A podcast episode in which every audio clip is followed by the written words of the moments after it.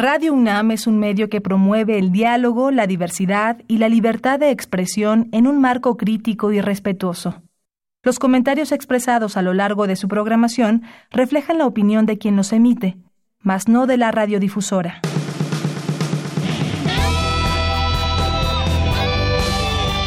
Prisma RU. Relatamos al mundo.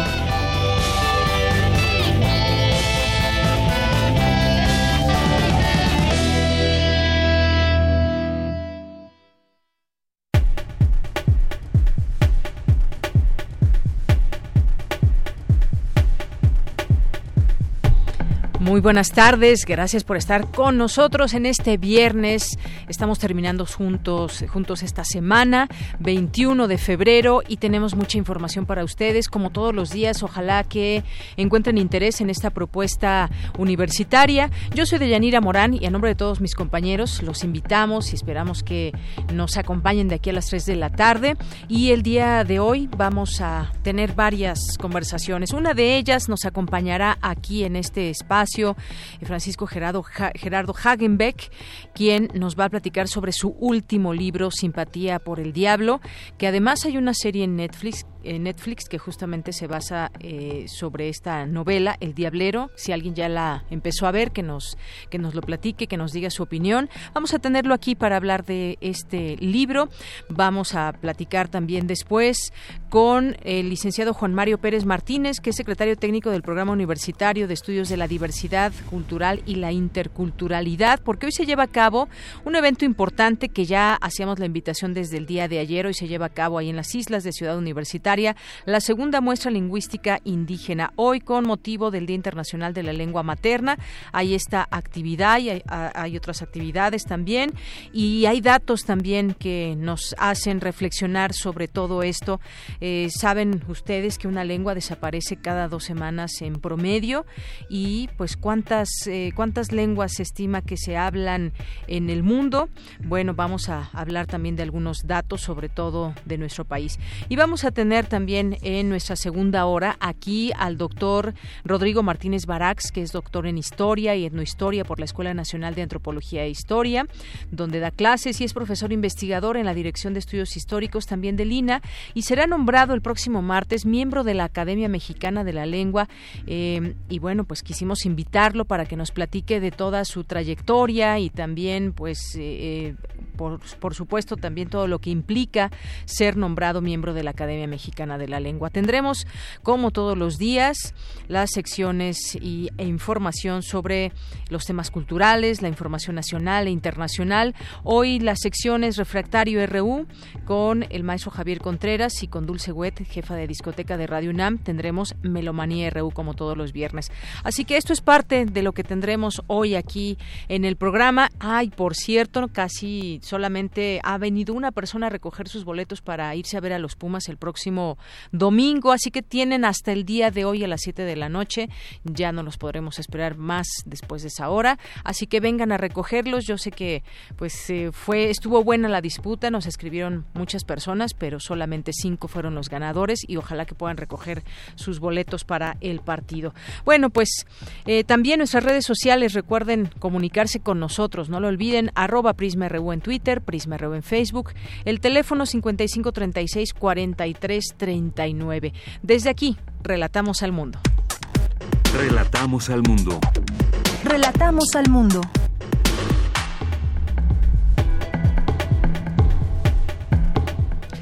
Una de la tarde con ocho minutos en ese viernes 21 de febrero en los temas universitarios. En el Instituto de Investigaciones Económicas imparten cursos sobre las caravanas migrantes en México. Dicta conferencia magistral en la UNAM la filósofa y politóloga belga Chantal Mouffe en los temas nacionales cuestionados sobre el reporte de Auditoría Superior de la Federación, el presidente Andrés Manuel López Obrador señaló que el exmandatario Enrique Peña Nieto permitió la corrupción, pero reiteró que él no presentará denuncias. Pacientes con VIH bloquean los dos carriles centrales de la avenida Paseo de la Reforma afuera de las oficinas centrales del IMSS para denunciar que hay desabasto de medicamentos para esta enfermedad. Por secuestro agravado y feminicidio, autoridades libraron las órdenes de aprehensión contra los detenidos por el homicidio de la niña Fátima. La jefa de gobierno, Claudia Sheinbaum, dijo que publicarán un acuerdo en la Gaceta para instruir que no se sancione ni haya represalias contra las mujeres que se sumen al paro nacional convocado por los colectivos feministas para el 9 de marzo. En los temas internacionales, Estados Unidos y los talibanes anunciaron este viernes un acuerdo de paz en Afganistán que firmarán el próximo 29 de febrero, siempre y cuando se cumpla un periodo de reducción de la violencia que comienza esta medianoche.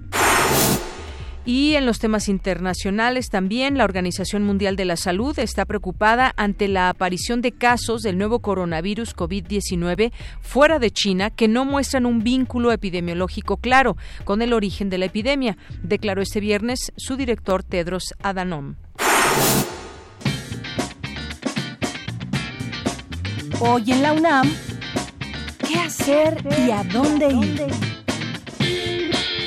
Del 20 de febrero al 2 de marzo se lleva a cabo la edición número 41 de la Feria Internacional del Libro del Palacio de Minería y Radio UNAM tendrá una transmisión especial hoy viernes 21, mañana sábado 22 y el domingo 23 de febrero de 17 a 19 horas por nuestra frecuencia 96.1 de FM.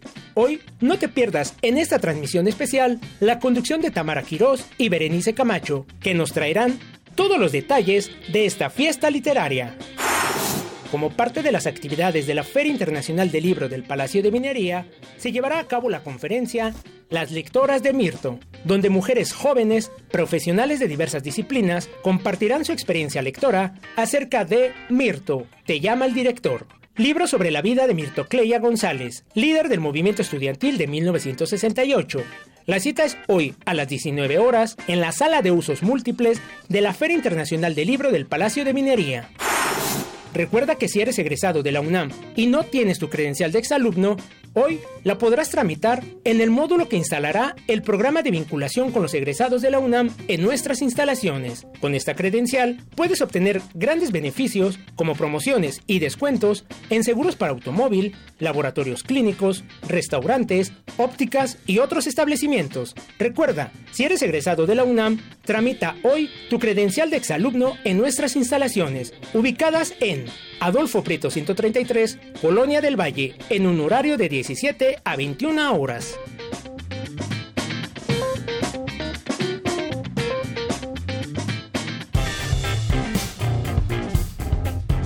Campus RU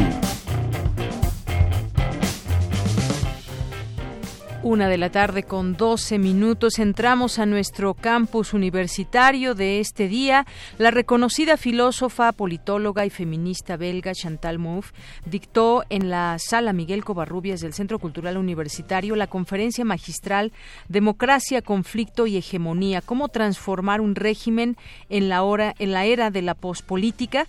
Bueno, pues esta eh, esta conferencia que se dictó el día de ayer, sin duda con datos muy interesantes. Cindy Pérez Ramírez nos platica. Adelante, Cindy. Deyanira, es un gusto saludarte a ti y a todo el auditorio de Prisma RU. Cientos de jóvenes se dieron cita este jueves por la tarde en la sala Miguel Covarrubias del Centro Cultural Universitario de la UNAM para escuchar a la profesora e investigadora de la Universidad de Westminster, Chantal Mouffe. Palabras como democracia, hegemonía, neoliberalismo y populismo hicieron eco en el recinto, que por momentos vibró al calor de las preguntas de los asistentes y moderadores. Mouffe parte del conflicto como algo inherente a la política y desarrolla la teoría de una democracia agonista en la que el conflicto entre posturas ideológicas opuestas se canaliza de tal forma que los diferentes actores se conciben unos a otros como rivales en lugar de enemigos. ¿Cómo se puede dar la confrontación? Pero el resultado de la confrontación es otra cosa. Es resultado, evidentemente, va a ser consecuencia de la lucha política entre fuerzas que van a competir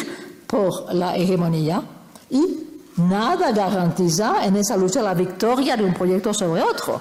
¿No? No puede perfectamente en la lucha hegemónica que sea el, proyecto de los adversarios que gane. Por ejemplo, yo, yo ahora en, mi trabajo estoy insistiendo de que la manera para, digamos, oponer, luchar contra, el proyecto hegemónico del de populismo de derecha es el proyecto de, populista de izquierda, pero no hay ninguna garantía de que en esa lucha hegemónica va a ser el proyecto de eh, democracia, de, de populismo de izquierda que vaya a ganar, ¿no? Al término de la conferencia magistral Democracia, Conflicto y Hegemonía, cómo transformar un régimen en la era de la postpolítica, Jorge Volpi, coordinador de difusión cultural de esta casa de estudios, preguntó a MUF su opinión del caso mexicano y el triunfo de Andrés Manuel López Obrador, y es que el escritor cuestionó si es posible para un populismo de izquierda mantenerse. Escuchemos la pregunta y la respuesta de MUF.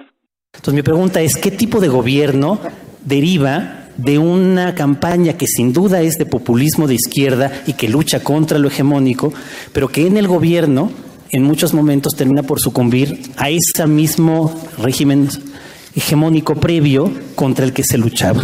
Me parece que podría, bueno, en primer lugar, yo no creo que eh, se trate de, establecer un régimen populista. para mí no existe eso.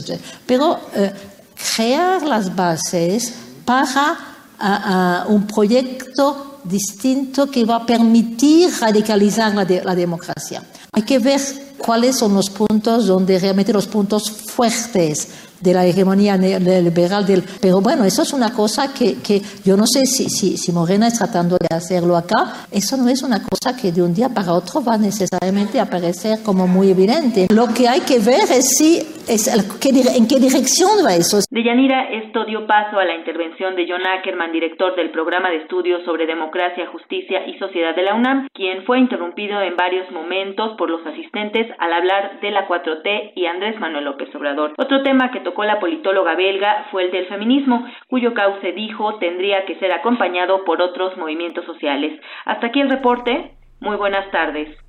Gracias, Cindy. Muy buenas tardes. Bueno, pues así estuvo esta, esta conferencia y todos estos elementos que se pueden traer y también pues siempre es eh, bueno escucharse entre todos. Ahí pueden ser distintos puntos de vista cuando se habla justamente de democracia, eh, temas como este, el conflicto, la hegemonía.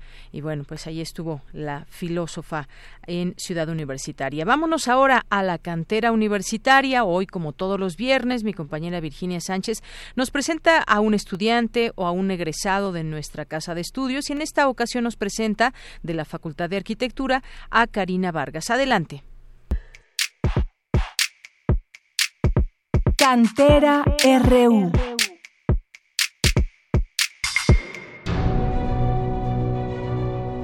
Katia Vargas Guzmán, estudiante de la carrera de arquitectura en la UNAM, obtuvo medalla de plata en el torneo clasificatorio para los Juegos Nacionales de la CONADE en la disciplina de frontón con la modalidad de paleta goma. Conozcamos más a esta perseverante y destacada deportista universitaria.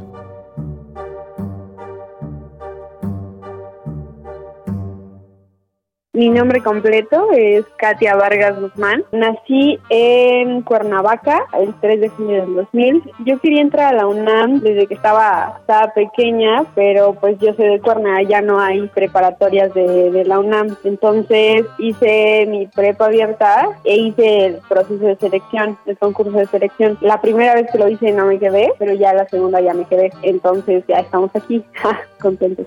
Yo inicialmente quería entrar a diseño industrial, el Centro de Investigaciones de Diseño Industrial, el CIDI, pero es una carrera de acceso indirecto. Para entrar a esa carrera necesitas pasar primero un año en arquitectura. Entonces yo me meto a arquitectura, está bien bonita la carrera, pero voy a hacer mi proceso de selección eh, este año.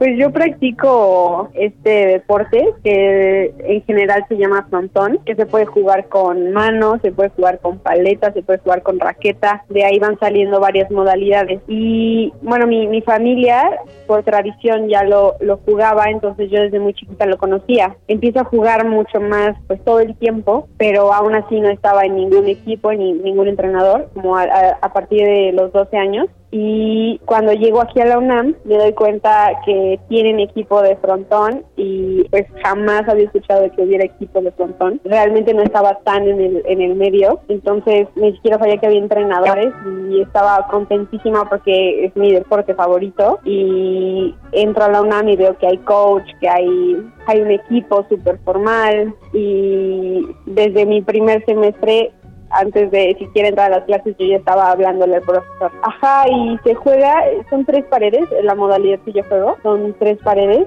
y se juega con una paleta de madera y con una pelota de algo más sólida y es muy rápido, es muy padre. Significa pues mucho de que sacrificas muchas tardes, muchas mañanas desveladas para salir bien tanto en la carrera como en, el deporte, pero vale la pena, ¿no? Eso es lo que significa la medalla de segundo lugar en nacional, significa pues todo el sacrificio que hice y que bueno, a veces no se siente como sacrificio, pero cuando llegas desvelado sí se siente como sacrificio.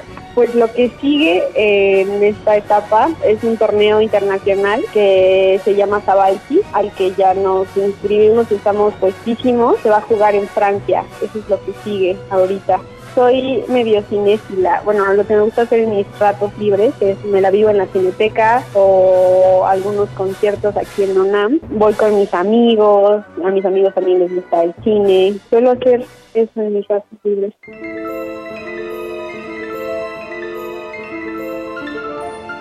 Me gusta la música instrumental. De hecho, eh, yo estuve en una orquesta por un breve periodo, pero me encantó. O sea, no soy buena, no tengo talento para, para la música, pero me encanta de tocar el violín. Es que hay muchos muchos libros que me gustan. Por ejemplo, hay, hay un libro muy chiquito de Julio Cortázar, se llama Historias de Cronopios y Famas, algo así. Y es un libro de cuentecillos muy lindos acerca de situaciones cotidianas, pero él lo platica de una manera súper poética y con un sentido completamente diferente a algo como subir escaleras, como darle cuerda a un reloj. Está muy padre ese libro, me gusta, me pone de buenas. Le agradezco todo lo que he logrado siempre a, a mis papás, porque la verdad que en este ambiente ahora en que me muevo, en la UNAM puedes encontrar personas de cualquier tracto social, ¿no? Y la verdad que sí estoy muy afortunada de contar 100% con el apoyo de mis papás, de que ellos están ahí para cualquier cosa que necesito, necesito una raqueta, claro, ellos aparte me apoyan emocionalmente, ¿no? Son mi piedra. Lo que yo les diría a las personas que les gustaría participar en, en algo así es que adelante, que nada los bajonee, que va a costar trabajo, claro que sí, pero sí se puede al final. Y ya después se verán los frutos, tanto en tu salud como en, en algunas carreras que ganes, lo que sea tu disciplina, torneos, se ven los frutos. Vale la pena dar un extra. Para Radio UNAM, Rodrigo Aguilar y Virginia Sánchez.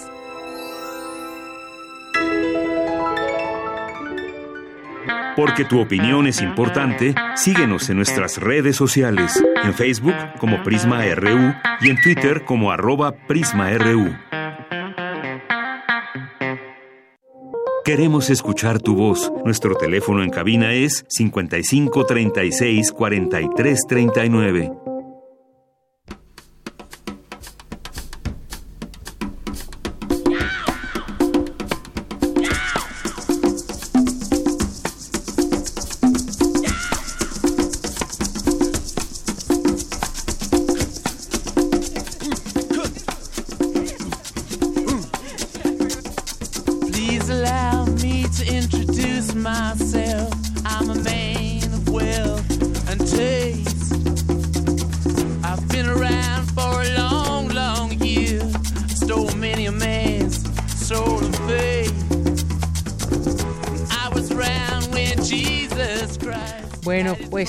esta canción comenzamos eh, Simpatía por el Diablo, así se llama este libro justamente y pues la canción también eh, hace honor a este, este libro. Bueno, le gusta al autor que ya tenemos aquí, que es Francisco Hagenbeck. ¿Cómo estás, Francisco? Bienvenido. Muy bien, muchas gracias. Es un placer estar aquí. Bueno, déjenme platicarles un poco de, de, Francisco Hagenbeck. Él es un galardonado escritor y guionista de cómics, cuya obra se ha traducido en 17 lenguas. Entre sus libros destacan Trago Amargo, ganador del Premio Nacional de Novela Una Vuelta de Tuerca, El libro secreto de Frida Kahlo, La Primavera del Mal, El Diablo me obligó, ganador del prestigioso premio Nocte al mejor libro extranjero y el presente Simpatía por el Diablo. Y pues estábamos platicando aquí un poco antes de entrar al aire de cómo pues escribir desde cómics eh, para niños, de todo un poco y qué te trajo también a este tipo a este tipo de historias, estos eh, pues esta fantasía un tanto oscura y que bueno, una historia muy interesante. Eh, bueno, de nuevo, gracias. Fíjate que yo creo que estas, las aventuras de Luis Infante, que ya son dos libros y un cómic, y bueno, la serie de televisión en la que está basado también, la de Netflix, Diablero, eh, para mí han sido siempre un, un, recreo, una manera de darme gusto de las cosas que me gustan, mis obsesiones, eh, muy distinto a mi otra literatura, ¿no? Eh, literatura no me gusta decirle serio, porque no, creo que haya literatura seria y, no seria. Eh, pero creo que es, es, es, divertirme un poco, salirse de eso, pero también jugar con el folclore, con la mitología mexicana y, hacerse preguntas, eh, jugar a través de esta literatura de aventuras, de género, vamos a llamarle, sobre el pecado, el mal, la rendición, y el bien. Y, y, a mí me ha gustado mucho y pues supongo que a otras personas también, porque pues bueno, ya, ya llevamos la segunda temporada de la serie y este es el segundo libro. Sí, yo preguntaba si alguien ya había visto eh, alguna de estas temporadas. Yo empecé con el primer capítulo de, del Diablero. Eh, bueno, yo creo que voy a tener que seguir viendo más capítulos porque además de que de que me dejó ahí un poco picada con la historia, pues evidentemente me gustaría también leer a la par el libro que pues bueno voy voy a, la mitad.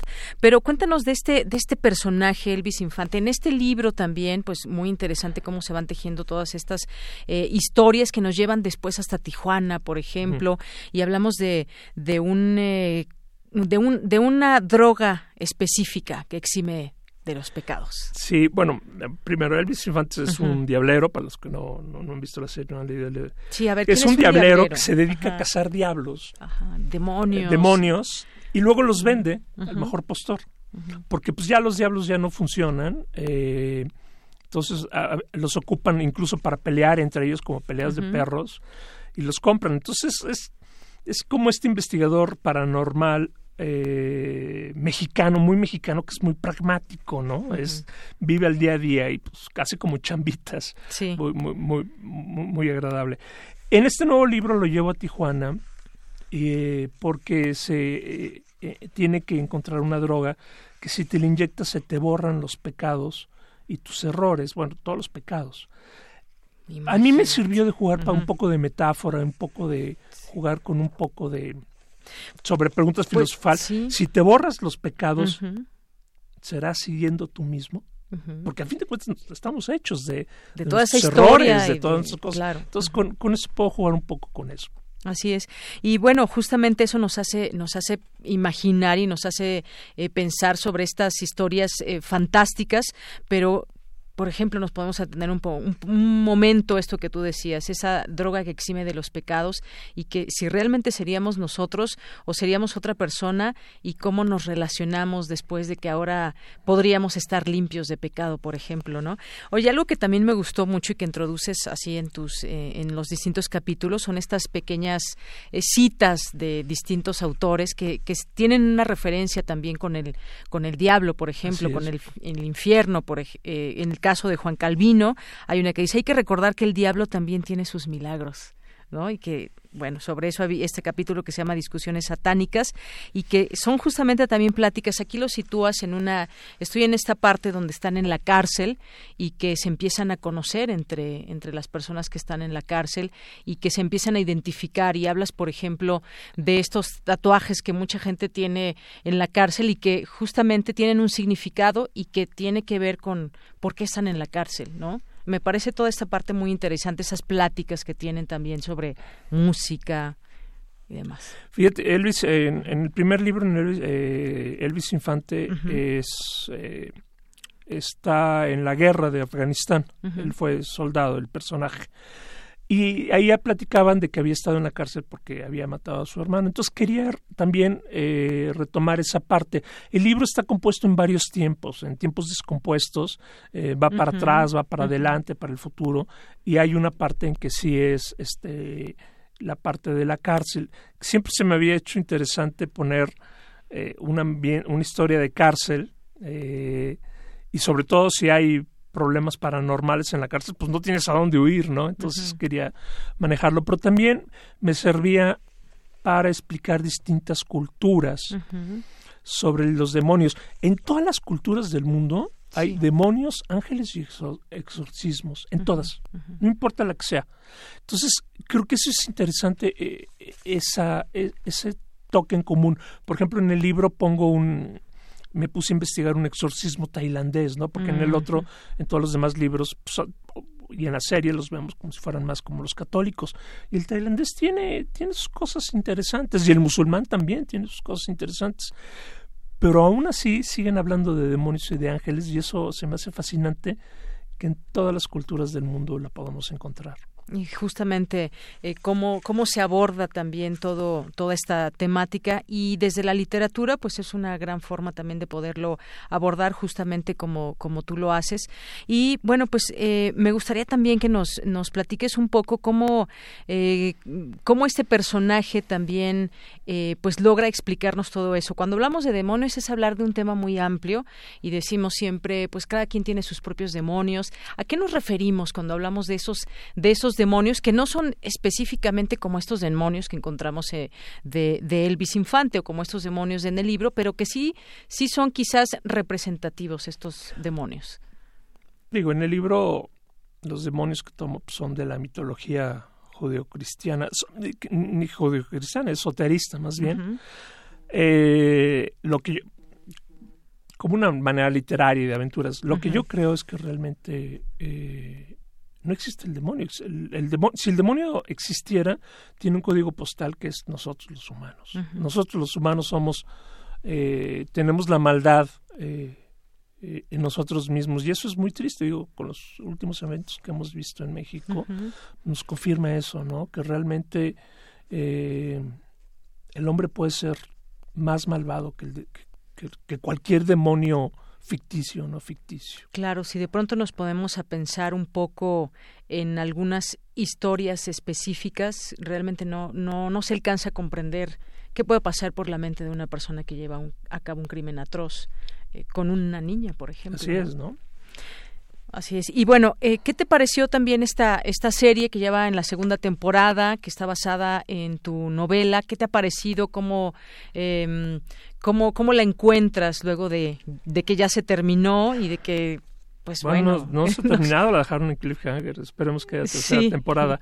Eh, yo no sé, mis colegas escritores, eh, yo siempre he soñado que algún día mis letras se llevaran a la pantalla.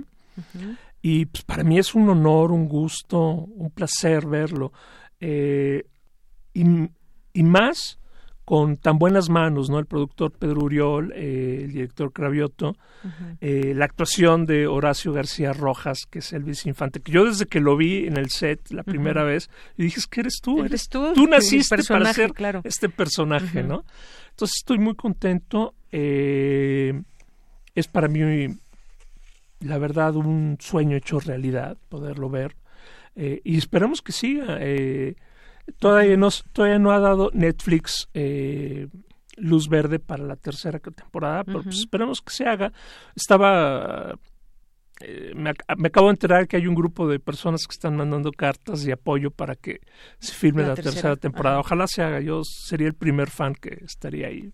Si te, gustó, fue estuvo bien lograda, ¿te pareció desde tu punto de vista? Sobre todo entendiendo que son dos géneros y dos medios distintos, eh, me gustó mucho la adaptación. Hay que adaptar las cosas. No, no, no puedes perdurar el, el libro tal como es. Hay muchos autores, eh, colegas míos que si les gusta que sea, que no le cambien ni la coma, ¿no? Pero yo digo que hay que cambiarlo, hay que adaptarlo, porque son dos medios distintos. Y me gustó mucho cómo lo adaptó, pero manteniendo el espíritu de mi libro, el espíritu de humor, el espíritu de, de, farsa un poco, y el personaje que es para mí era lo, lo importante, que el personaje que yo lo siento muy, muy mexicano, un personaje entrañable mexicano, eh, lo respetara también los escritores. Así es. yo apenas llevo el primer capítulo, como te decía, y bueno, yo espero terminar esta esta serie. Me gusta también estos elementos que se utilizan de, de la Ciudad de México, ¿no? Que también es muy muy chilanga la serie. Es muy chilanga, muy, Perdón que lo digas, sí, es Chilanga. No es mexicana, es chilanga. Es chilanga, claro. Digo, sale hasta el, el el, de este el teleférico también ah, ahí sale en el teleférico. Digo eso ya es más chilango que otra cosa. Sí. entre otros elementos que bueno creo que es una serie que nos puede gustar también por esa por esa parte como como reflejan a, nuestra ciudad. Pues bueno eh, Hagenbeck me da mucho gusto que platiques con nosotros de esta de este último libro tuyo. Has eh, también decía yo hecho otro trabajo que también bien vale la pena conocer y que esto decías es un poco más como eh, más mi tiempo libre donde me puedo recrear más y echar a volar toda la imaginación y la fantasía en todo esto. Así que, pues lo recomendamos, por supuesto, Simpatía por el Diablo de F.G. Hagenbeck. Muchas gracias por estar aquí. ¿Algo más que quieras decir? No, gracias. Invitarlos a leer literatura mexicana. Realmente estamos pasando por un muy buen momento en los libros, eh, de todo tipo, con temas incluso temas actuales como la violencia sobre las mujeres, eh, los emigrantes, a Valeria Lucini, a Fernanda Melchor, sobre todo las mujeres. Lean escritoras mexicanas, están haciendo unas cosas maravillosas. Así es. Bueno, y ahora que también ya comenzó la Feria Internacional del Libro ahí en Minería, pues es un buen momento para, para ir a conocer todo lo nuevo que hay en esta oferta y como bien dices, leer a escritoras mexicanas. Eh, una invitación, vamos a estar el día sábado 29 presentando el libro con Horacio García Rojas, el... Eh, el actor, y Bernardo Esquinca, un gran autor de novelas de terror, también presentando. Muy ahí los invitamos. Sábado 29, ¿a qué hora? 29 a las 7 de la noche. 7 de la noche. Bueno, pues por ahí ya está obviamente en el programa, aquí lo recordamos para que puedan estar en esta en esta presentación. Hagenbeck, muchísimas gracias. No, muchas gracias por el espacio como siempre. Continuamos.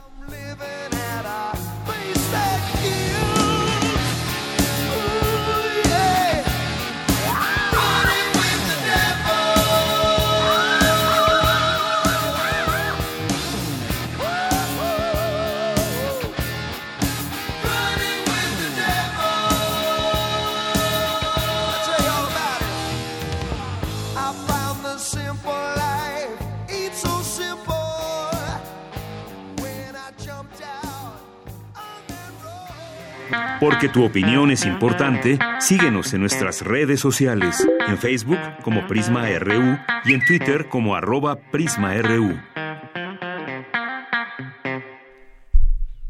Continuamos una de la tarde con 37 minutos. Bueno, como decíamos al inicio, hoy es el Día Internacional de la Lengua Materna y desde la UNAM se hacen distintas actividades. Una de ellas, bueno, ya comentábamos el día de ayer, esta segunda muestra lingüística indígena que se lleva a cabo, ya empezó desde las 11 de la mañana, ahí en las islas de Ciudad Universitaria. Vamos a hablar de este tema y lo que significa este día con el licenciado Juan Mario Pérez Martínez que es secretario técnico del Programa Universitario de Estudios de la Diversidad Cultural y la Interculturalidad.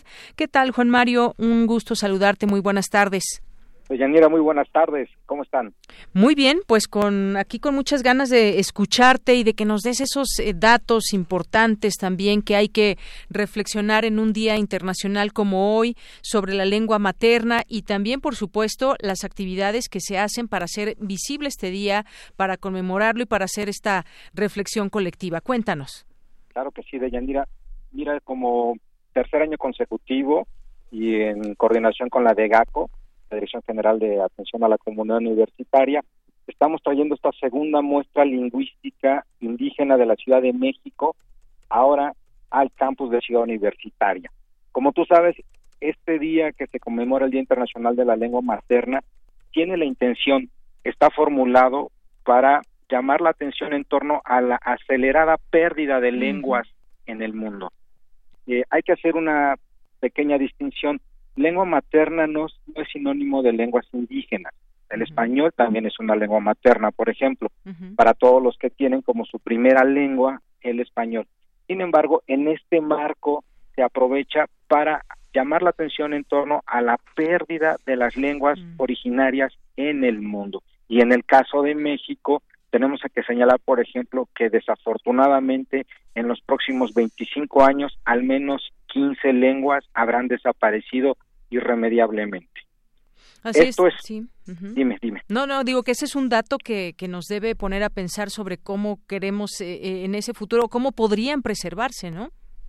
Así es, Deyanira, y no hay mejor forma de preservar las lenguas que hablando, que promover que los niños, los primeros hablantes, continúen en una vida cotidiana a, partir de sus lenguas, que sea posible ir al banco en tu lengua materna, por ejemplo, hacer un trámite en tu lengua materna, estudiar tu lengua materna en la primaria, sintonizar la radio en tu lengua materna, y es decir, que la vida cotidiana transcurra en tu tierra materna de acuerdo a la región de la que seas. En la península de Yucatán, pues se habla el maya, por ejemplo, en Juchitán se habla el vinizao, zapoteco, etcétera, etcétera.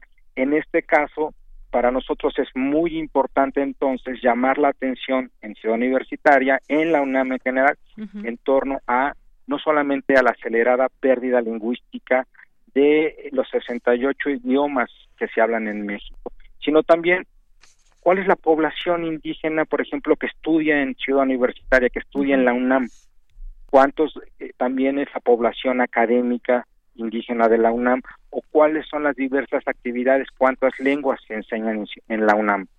Esas son preguntas que nosotros ponemos aquí eh, con distintos talleres, con distintas actividades, recitales, presentaciones de libros y una muestra eh, de un concierto de diversos ritmos musicales. Así es, este es sin duda un, un esfuerzo también y sin embargo, bueno, pues la, diversidad lingüística se ve amenazada por el uso de las lenguas locales. Decías que increíble podría ser que alguien en su propio idioma pueda acudir a hacer algún trámite, no solamente al banco, a muchos eh, lugares. ¿Qué está pasando en este en este sentido? ¿Cómo le hacemos para preservarlas, para interesarnos también, porque pues muchas veces eh, ya se pierden también estos eh, estas lenguas porque no se enseñan en la escuela y desde pequeños comienzan a perder su, su lengua materna?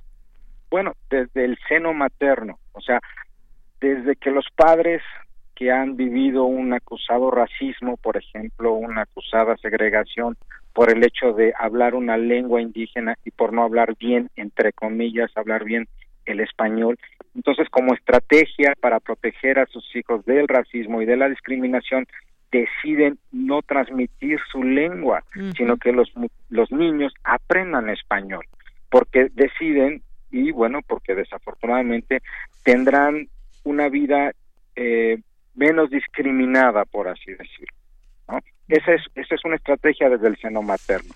Pero también, por ejemplo, la Secretaría de Educación Pública durante más de 50 años eliminó sistemáticamente la enseñanza de las lenguas indígenas en la educación básica. Es hasta ahora, hasta últimos años, que eh, el Estado mexicano ha empezado a generar, a formular políticas públicas para que la población infantil en las distintas regiones indígenas sea eh, tenga primaria, tenga educación básica en sus lenguas. Esto es tan solo una pequeña muestra de lo intrincado que puede ser eh, diseñar una política pública para que las lenguas se hablen. Pero también, desde luego, desde el seno de las familias es muy importante retomar la enseñanza de las lenguas. Así es. Y hay datos interesantes que hoy se revelan justamente en este día y que son motivo, decía yo, de reflexión. Según el Atlas de Lenguas del Mundo en peligro eh, de la UNESCO, actualmente hay unas 3.000 lenguas en peligro de extinción. Y también algo que mencionabas me parece muy importante también es que la mayoría de los idiomas que están en extinción eh, son lenguas indígenas y en parte debido también a este racismo. ¿Quién quiere hoy en nuestros días aprender un idioma indígena? Una lengua de, de, uno u otro estado que se concentran en nuestro país y que son, no solamente es el propio idioma, sino también una serie de situaciones, una, una cultura enorme que se tiene en las distintas regiones y que empiezan con su lengua, pero tienen mucho que ver con otras cosas. Claro, desde luego, es un hecho. Por eso la Universidad Nacional eh, ha desarrollado diversas estrategias. Por ejemplo, en la Escuela Nacional de, Lenguas, eh, Lingüística y Traducción, se enseña de manera sistemática el náhuatl, por ejemplo. En la Escuela Nacional de Trabajo Social también se enseña náhuatl, o en la, en la FESA Catlán se enseña, por ejemplo, náhuatl, zapoteco y ñañú. En la FES Iztacala también, en, la en, en Morelia se enseña, por ejemplo, purépecha. Es decir, en la universidad en los últimos años ha habido una preocupación por no solamente estudiar las lenguas, algo que se realizaba en el Instituto de Investigaciones Antropológicas desde hace ya bastante tiempo, sino por promover su enseñanza, por un lado. Por otro lado, también la universidad se ha preguntado desde hace 16 años cuántos de nuestros estudiantes son estudiantes miembros de pueblos indígenas y de pueblos afrodescendientes. Y ante el panorama diseñó, creó, construyó el sistema de becas para estudiantes indígenas eh, y de pueblos afrodescendientes que estudian en la universidad. Actualmente 970 miembros eh, de nuestros estudiantes de las más distintas carreras son miembros de este sistema de becas, que por cierto los resultados de su última convocatoria aparecieron publicados en la Gaceta de este lunes del 17 de febrero.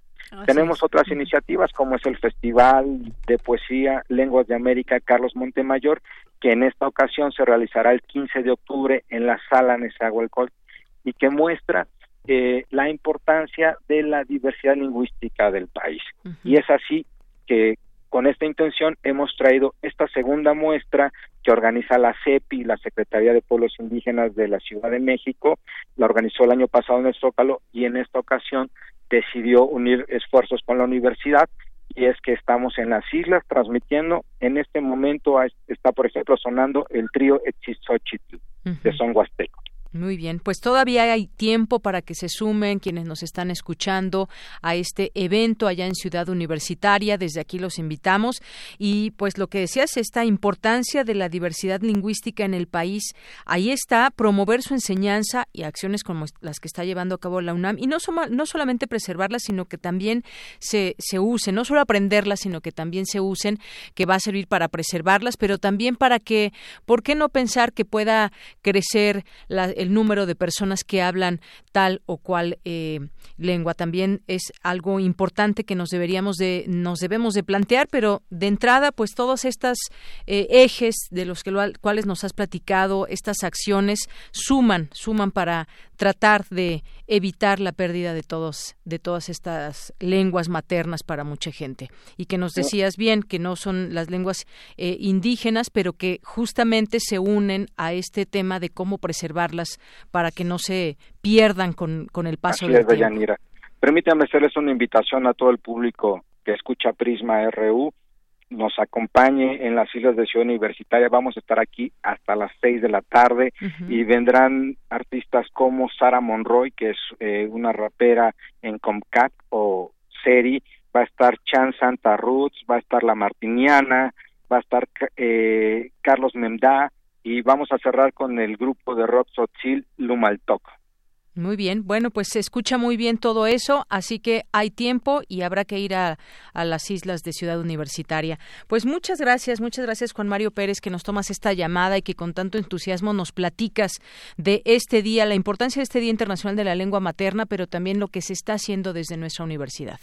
Muchísimas gracias a ustedes por el espacio y un saludo al público Radio Escucha. Gracias, hasta luego. Hasta luego.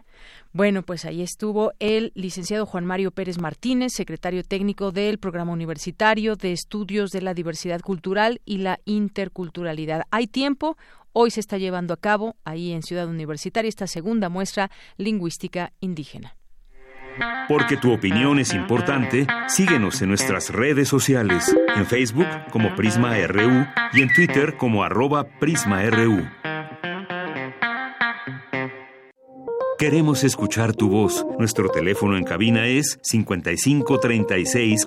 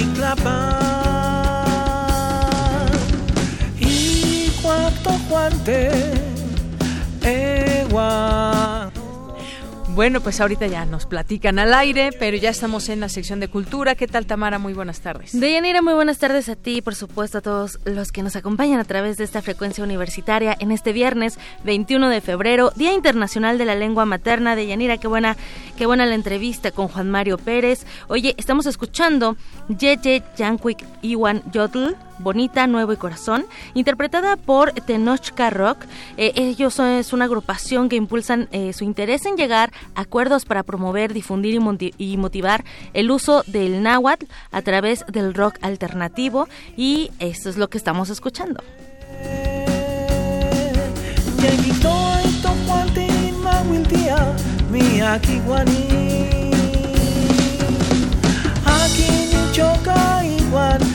Lleguito y Y para finalizar la semana tenemos información. Hoy por la mañana se inauguró El Mundo de Nashim del artista mazateco Filogonio Nashim. Esta muestra, eh, que está integrada por más de 100 obras, cuenta con la curaduría del investigador emérito de la UNAM, Alfredo López Austin, y se lleva a cabo en el marco del 45 aniversario de la Facultad de Estudios Superiores Zacatlán y también la conmemoración del día de hoy. Vamos a escuchar qué nos dijo acerca de esta muestra Filogonio Nashim. El 21 de febrero, que es el Día Internacional de la Lengua Indígena, en la cual este mi trabajo tiene que ver mucho con esta parte, porque todo mi trabajo está abordando temas sobre la lengua. En este caso, integro palabra y frase en la lengua mazateca. Esta exposición está enfocada sobre el proceso del trabajo, como siempre he reivindicado mi, mi lengua como una resistencia. La Casa de la UNAM, que es una escuela que también está promoviendo todo lo que es la lengua indígena, y a partir de esta exposición también aborda principalmente el mundo de Nashim, donde el ser humano es como una bestia. Bueno, primera parte, todos estos problemas que vivimos como seres humanos, desde la violencia, entonces a partir de eso como cuestionar qué somos y hacia dónde vamos y también qué estamos viviendo. También el punto principal es que reivindiquemos nuestras lenguas originarias. Mate chino nga timu shikaba señor cuacinti no anga libachu aru cuya exposición se será 21 de febrero y Bifesa Catlán. Pues antes que nada, pues un gusto y saludarlos a todos y invitarle a esta exposición Gasundi Ranashim aquí en la FESA Catlán el 21 de febrero es la inauguración. Hoy se inauguró esta muestra y estará disponible eh, bastante tiempo, eh, hasta el otro mes. La entrada es totalmente libre. La FES Acatlán se encuentra en la avenida Alcanfores y San Juan, en Totoltepec, Santa Cruz, Acatlán, en Aucalpan de Juárez. Y bueno, pasamos a otra información que también está muy ligada al día que hoy conmemoramos. En cabina ya nos acompaña Alexandro Guerrero. Él es actor, director escénico, músico y por supuesto amigo de este espacio. Alexandro, bienvenido. ¿Cómo estás? Multitask. Hola, ¿cómo están? Buenas, buenas tardes. Qué gusto, qué gusto, qué felicidad de estar acá. Alexandro, pues siempre nos tienes, eh, siempre compartes con nuestro auditorio eh, tu labor artística en cuanto a la música, también al teatro. Y bueno, hoy nos vienes a invitar a un homenaje que pinta para estar maravilloso. Muchas gracias. Pues son 10 años, van a ser 10 años, se conmemoran de que pues el gran Carlos Montemayor se fue, como digo siempre, físicamente, eh, un 28 de febrero del 2010 y justo a la semana de que, de que partió, había una tocada en Casa del Lago, precisamente la UNAM, con, el, con la banda que yo tenía en esa época, y por la amistad que desde la preparatoria mantuve con, con Victoria Montemayor, una de sus hijas, su penúltima hija, pues eh, así, ¿no? Después de haber estado ahí en el, eh, pues en las, en las últimas ¿cómo se dice? despedidas, en el último adiós allá en donde estaba antes la Academia Mexicana de la Lengua, pues, le dije a Victoria, pues la próxima tocada en Casa del Lago hago algo, algo para tu papá, ¿no? Porque pues tú cuando ves de pronto a tus amigos así, a mí me ha tocado que estén conmigo en momentos terribles y a mí me tocaba en ese momento acompañar a Victoria, eh, pues de eso se trató la siguiente semana el concierto y adapté o hice canción o generé una pues una idea, un concepto a partir de memoria, uno de sus poemas, específicamente memoria, porque él tiene memoria de las casas, ¿no? memoria la memoria es uno de sus de sus ejes, digamos, ¿no? Como como idea poética. Y de ahí, bueno, se fue desencadenando. Unos meses después me invitaron a la Asamblea Legislativa, eh, conocí a Susana de la Garza, ella siempre ha apoyado mucho este proyecto y vino la versión de otra de otra de sus de sus letras, bueno, sus temas que son las casas, ¿no? Dejó abiertas las puertas y de ahí pues nos fuimos, así nos fuimos haciendo y haciendo y haciendo. Me puse a, a, estudiar mucho a Carlos, lo había leído no no más que sus novelas fundamentales, nada más había leído Guerra en el Paraíso y había leído Las Armas del Alba, La Fuga, pero de ahí pues me puse a, leerlo, a estudiarlo, me sumergí en sus poemas y de ahí pues terminamos haciendo por ahí una, una, gira en, en, Cuba, luego yo me fui a Costa Rica, anduvimos por Chihuahua, por Cananea, acabé yo estando en la Filey, ya cuando Victoria eh, asumió un cargo ahí como catedrática en la, en la Watch y originalmente su curaduría textual, bueno, formó parte de este de este homenaje. Estoy hablando de 10 años, hemos andado que has estado constante, así es. Y bueno, por ahí en algún momento se hicieron algunos demos, precisamente en el estudio de Inti Terán de aquí de, de, Radio UNAM. O sea, mucha gente ha pasado, eh, de alguna manera, amigos sobre todo, eh, han, han generado pues este homenaje, no nada más yo, porque además pues es autogestivo, nunca ha tenido fines de lucro, se identifica principalmente con espacios de vocación universitaria o también en, en foros de lucha y de resistencia por ahí por en Atenco hemos estado, hemos estado en, en Cheranquería hace un par de años en un festival de invierno también. son muchas, muchas historias y pues son 10 años increíbles de homenaje sonoro y se abre la capilla gótica del helénico esta vez para pues para reencontrarnos con, con Carlos y hoy que es precisamente este día de la lengua materna o de las lenguas de la lengua originaria le mando un saludo a pues a Irma Pineda, que de, espíritu me escuchará porque ahora anda muy ocupada, a Natalia Toledo, a todas estas amigas que, gracias a la obra de Carlos Montemayor, están cerca, Rubit Sanda, y a quienes pues llevan y enarbolan la, la, la voz profunda, ¿no? Como diría Carlos Montemayor en ese texto de de recopilación de, traducciones que él, que él hizo. Sin duda, sin duda, Alexandro, bien lo mencionas, eh, no hay fines de lucros, mm, fines de, lucro más que seguir preservando, ¿no? El legado de Carlos Montemayor, poeta, escritor, traductor, activista social en defensa también de las comunidades indígenas y las comunidades vulnerables. Por eso la importancia también de hablar hoy de Carlos Montemayor. Sí, es, es bien interesante que conforme se fue desplegando en distintos lados este homenaje, pues íbamos al encuentro también de quiénes son los lectores, ¿no? Y muchos investigadores, muchos académicos, muchos maestros y mucha gente que ha tenido a lo largo de muchos años, pues eso, frentes de lucha o convicciones muy firmes y ha sido un aprendizaje y también ha sido una responsabilidad muy grande porque eh, todo todo eso que, me, acabas de mencionar la lucha de los mineros no por ejemplo dio pie a que eh, tuviera esto también vasos comunicantes con otro tipo de investigaciones o de actividades académicas o escénicas en algún momento con, con Arturo Beristain que él en su momento hizo para la UAM esta, este mediometraje a partir de, de ay mal de piedra pues con él hicimos una, un pequeño juego escénico alguna vez también en la Asamblea Legislativa.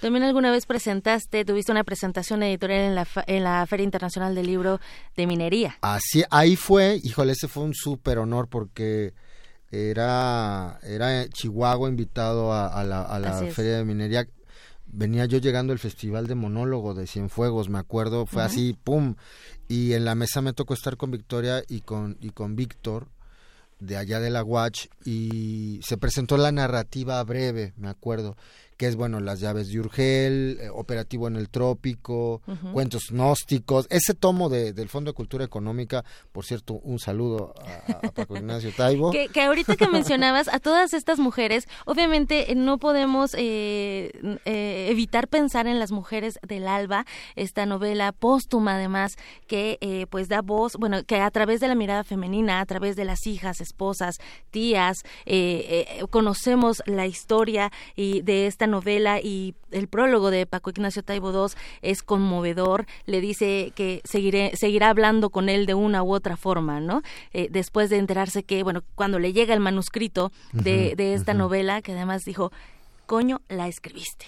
Sí. La terminaste. Sí, pues esta, esta, esta novela precisamente es la más hasta donde encuentro ahora leída por leída por los por las, lectoras más jóvenes también por todo lo que está pasando no y creo que ahí así como encontramos en Guerra en el Paraíso Ayotzinapa en las mujeres del alba encontramos muchas cosas que hoy son tema y que están eh, hirviendo en preguntas no así es. Oye Alexandro y bueno 10 años de, la partida eh, física de Carlos Montemayor y vas a hacer este recital. Es un homenaje sonoro. Eh, ¿Qué más va a haber eh, para la gente que nos está escuchando para que puedan ir a la capilla gótica del Helénico? Además, la entrada es totalmente libre. Es, un repertorio de a partir de prosa, cuento, poemas que, se ha configurado a lo largo de, estos años. He mencionado algunos de los títulos. Me acompañan, entre otras, bueno, Adriana Camacho, que es una contrabajista excepcional y está también Gisela, ¿no? La Merlina en el sax, está René García en la armónica y habrá un cuadro, hay precisamente, pues, eh, uno no puede renunciar de pronto a la escena de la nada, ya está uno ahí siempre, pero... El teatro siempre vive. Algo que tiene que ver fuerte con las mujeres del alba y pues eso, vamos a hacer el recorrido, la sonoridad, ese lugar es increíble, la vamos a pasar muy bien. Muy bien, excelente. Pues Alexandro Guerrero, muchísimas gracias por la visita. Ya tenemos que irnos al corte, pero invitamos a la gente a que vaya a la capilla gótica del El Helénico que se encuentra en la Avenida Revolución 1500 en Guadalupeín hay muchas rutas para llegar fácilmente, la entrada es totalmente libre, para que conozcan eh, este homenaje sonoro que le realizas al maestro Carlos Montemayor y por supuesto también para que conozcan eh, a las a las mujeres que formarán parte de este cuadro que de las mujeres del alba. Muchísimas gracias, Alexandro Allá nos vemos 26, 8 de la noche, Helénico. Ahí nos vemos. Carlos Montemayor. Así es. De Yanira, que tengan muy buena tarde. No olviden que hoy empieza la transmisión especial desde eh, la Feria Internacional del Libro del Palacio de Minería Ahí voy a estar compartiendo parte de lo que sucede junto con Berenice Camacho. Así que nos escuchamos a las 5. Muchas gracias, gracias Tamara, gracias por venir. Y también gracias a usted que nos sigue. Todavía quédese a la segunda hora de Prisma R1. Nos acompañará el doctor Rodrigo Martínez Barax. Ya estará aquí con nosotros, nombrado miembro de la Academia Mexicana de Lengua, además de nuestras secciones. Así que quédese con nosotros. Regresamos después del corte. Prisma RU. Relatamos al mundo.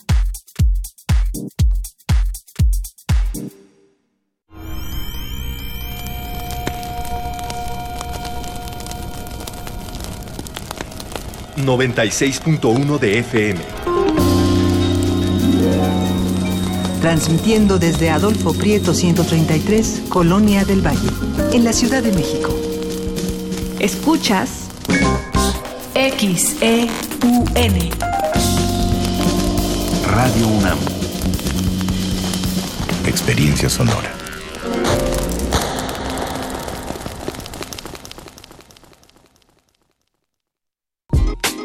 La sociedad mexicana tiene su modo de vida. En ella surgen problemáticas que esperan ser vistas y analizadas por las mismas personas que la conforman. Socialicemos las perspectivas y propongamos soluciones. Radio UNAM y la Escuela Nacional de Trabajo Social te ofrecen un espacio para el diálogo en Vida Cotidiana, Sociedad en Movimiento, con Ángeles Casillas, todos los viernes a las 16 horas por el 96.1 de FM. Al observar nuestras prácticas, comprenderemos el entorno. Radio UNAM, Experiencia Sonora. Creemos en un mundo donde se escucha toda la música, toda la música conocimiento esté abierto al mundo. Donde se ame de todas las formas. Ese mundo es posible y vamos a pelear por él. Resistencia modulada. De lunes a viernes de las 20 a las 23 horas por el 96.1 de FM. Radio UNAM. Experiencia sonora. Somos el TCDMX.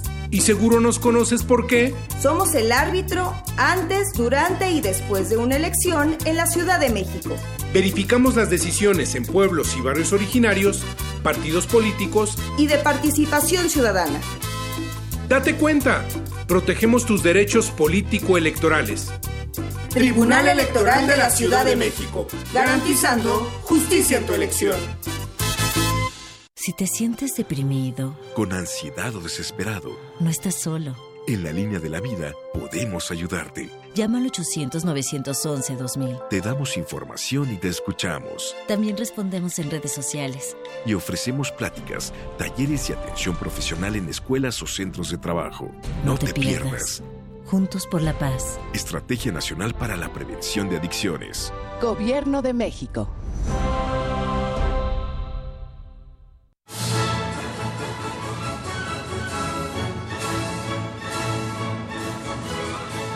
Escuchar una partitura de quien la escribió es un regalo.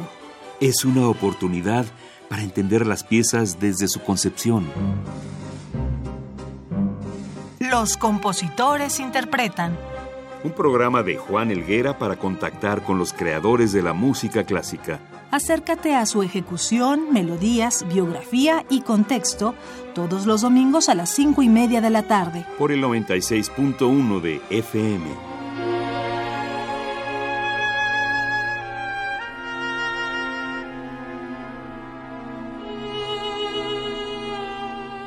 Radio UNAM. Experiencia sonora.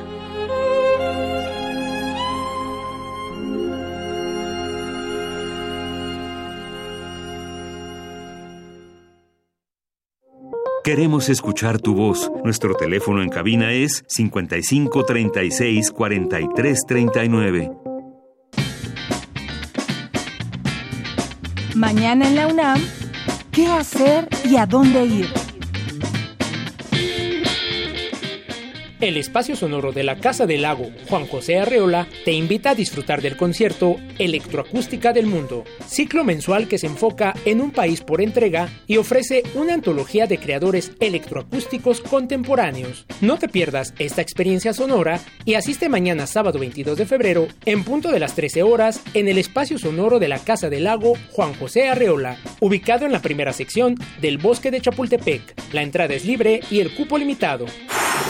Como parte de las actividades de la edición número 41 de la Feria Internacional del Libro del Palacio de Minería, se llevará a cabo el círculo de lectura Escribirse a sí mismas, con la participación de Cintia Bolio, Paulina Sandoval y Ricardo Cardona, quienes compartirán su lectura en voz alta de fragmentos que consideran significativos de los libros autobiográficos O y La otra cara de la patria, escritos por las activistas políticas Gladys López y Judith Reyes. La cita es el próximo domingo 23 de febrero en punto de las 11 horas en la sala de usos múltiples de la Feria Internacional del Libro del Palacio de Minería te recomendamos la función de la puesta en escena Un beso en la frente, basado en el texto homónimo de la escritora Esther del Brío González. Esta adaptación de Jimena M. Vázquez y bajo la dirección de Isabel Toledo nos invita a reflexionar acerca de la violencia en contra de las mujeres. Las funciones serán mañana sábado 22 y el domingo 23 de febrero en punto de las 17 horas en la Casa del Lago Juan José Arreola,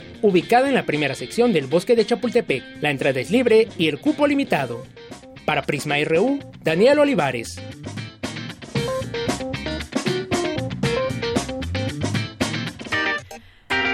Continuamos, ya estamos en la segunda hora de Prisma RU, aquí en el 96.1 de FM. Muchas gracias por continuar con nosotros. Y bueno, pues en todo esto que se está llevando a cabo de este eh, paro nacional el 9 de marzo, eh, se han dicho muchas cosas y bueno, pues desde la UNAM también hay que decirlo, hay, se suma también, por supuesto, la UNAM a todo esto. Ya hay un cartel hacia la comunidad universitaria donde se explica lo eh, que la UNAM reconoce reconoce el valor de todas las acciones de la sociedad civil que contribuyen a visibilizar las prácticas inadmisibles como la desigualdad y la violencia de género. Y bueno, pues de esta manera la UNAM apoya a todas las mujeres universitarias que decidan no acudir a clases o a sus labores académicas o administrativas sin que ello se vea reflejado como inasistencias ni descuentos salariales. Hay, que decirlo también, Prisma RU se sumará justamente también a esta iniciativa y pues crece este apoyo a este paro nacional del 9 de marzo.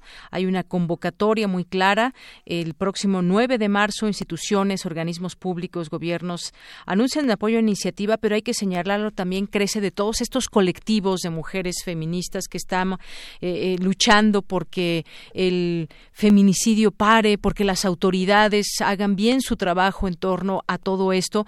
Tendremos también nosotros oportunidad más adelante a través de varias mesas de análisis, pues tratar de, entender qué sucede. Se han, se han metido recursos, pero el tema del feminicidio continúa desafortunadamente. Ha crecido el apoyo, qué bueno, aunque muchos también han crecido su oportunismo al subirse a este eh, tren del feminismo y de este paro nacional del 9 de marzo. Habrá que distinguirlos. También hoy el presidente habló al respecto de este tema y dijo que eh, pues hay grupos de derecha oportunistas también dentro de todo esto. Bueno, decían por ahí también hay que sumar más allá de todo, sumar, pero pues también creo que la misma gente se da cuenta de aquellos oportunistas en todo esto y consideró como un ataque su gobierno el paro nacional feminista convocado el 9 de marzo y expresó que las mujeres del gobierno federal que así lo decidan pueden participar en plena libertad. Bueno, pues esto es parte de lo que hay y también pues hay hay preocupación sobre este tema de los medicamentos. Hay una una marcha donde están o una manifestación donde se está exigiendo el abasto de medicamentos a pacientes con VIH del IMSS y cierran paseo de la reforma. Eh, pues vamos a ver qué está sucediendo con todo esto. Queremos darlo a conocer porque esto se eh, también se une con otro tema muy importante que tiene que ver la Fundación de Cáncer de Mama no podrá dar atención gratuita por falta de recursos. El director médico de la Fundación de Cáncer de Mama afirmó que la institución no va a desaparecer, pero tampoco podrá dar atención gratuita por falta de recursos. A pesar de ello, confía en alcanzar un acuerdo con el gobierno para no afectar a las más a las 8.300 mujeres que se atienden en distintas fases del tratamiento. Bueno, pues temas que preocupan y que nos deben de ocupar, por supuesto. Esto está sucediendo en este día. Y bueno, pues gracias a quienes están aquí presentes a través de nuestras redes sociales, a José Luis León, a Clins Tortona, muchas gracias. Eh, Gerardo Contreras también que nos dice aquí aspectos de diferentes culturas y lenguas nacionales mexicanas. Ojalá que haya más espacios como este y como los nuevos creados en la estación hermana de Radio Educación los miércoles a las 11.30, sin olvidar el trabajo de Mardonio Carballo, también en el 96.1.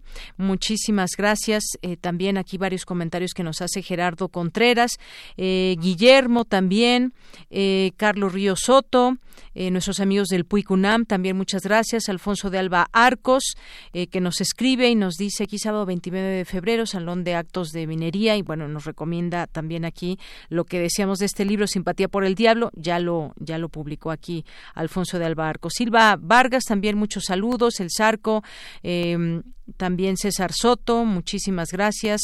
Román Hernández García dice, cuando termina la semana sentimos que no acaba, me siento como los peces, solo sirve para sacar un momento la cabeza y tengo que seguir bajo el agua. Eh, Sir Barak también, muchas gracias. Abimael Hernández y todas las personas que se sumen aquí los leemos, por supuesto, y vamos a continuar con la información ahora de mi compañera Cristina Godínez. En el Instituto de Investigaciones Económicas imparten curso sobre caravanas migratorias en México Adelante, Cristina. Hola, ¿qué tal, Deyanira? Un saludo para ti y para el auditorio de Prisma RU. El objetivo de este curso es analizar las raíces estructurales de las migraciones masivas de Centroamérica a nuestro país, en donde es marcada la presencia de jóvenes, niños y mujeres que buscan llegar a Estados Unidos. El doctor Rodolfo García Zamora comentó que el curso está dividido en dos sesiones, esto para abordar lo que ha pasado en la región en los últimos 40 años. Planteamiento de fondo es que las caravanas son la expresión de un grave problema de atraso, de marginación, de pobreza, de violencias económicas, de violencias institucionales, y donde actores como la industria del crimen hoy son transnacionales tan importantes que las vemos desde Honduras hasta Reynosa, hasta Matamoros, hasta cualquier parte del norte de México como cualquier transnacional. García Zamora señaló que con las últimas caravanas el nuevo gobierno de México ha emitido declaraciones frívolas como el hecho de tratar de exportar el programa Sembrando Vida, 30 millones, 20 millones para El Salvador, para Honduras, pensando que con la siembra de árboles sí va a frenar la migración. Y lo que nosotros queremos decir, en México tenemos casi 40 años investigando el tema de migración, la falta de desarrollo, la falta de políticas públicas, y no se vale pretender inventarse y sacarse de la manga del saco una propuesta sobre las rodillas cuando en México no se ha aprobado no se ha aprovechado el enorme stock que existe de investigaciones, de propuestas, especialmente del año 2000 al 2020, sobre temas de desarrollo y migración. Dianira, hoy es la última sesión de este curso que tiene lugar en el Instituto de Investigaciones Económicas de la UNAM. Este es mi reporte. Buenas tardes. Muy buenas tardes. Nos vamos ahora a las breves internacionales con Ruth Salazar. Internacional RU.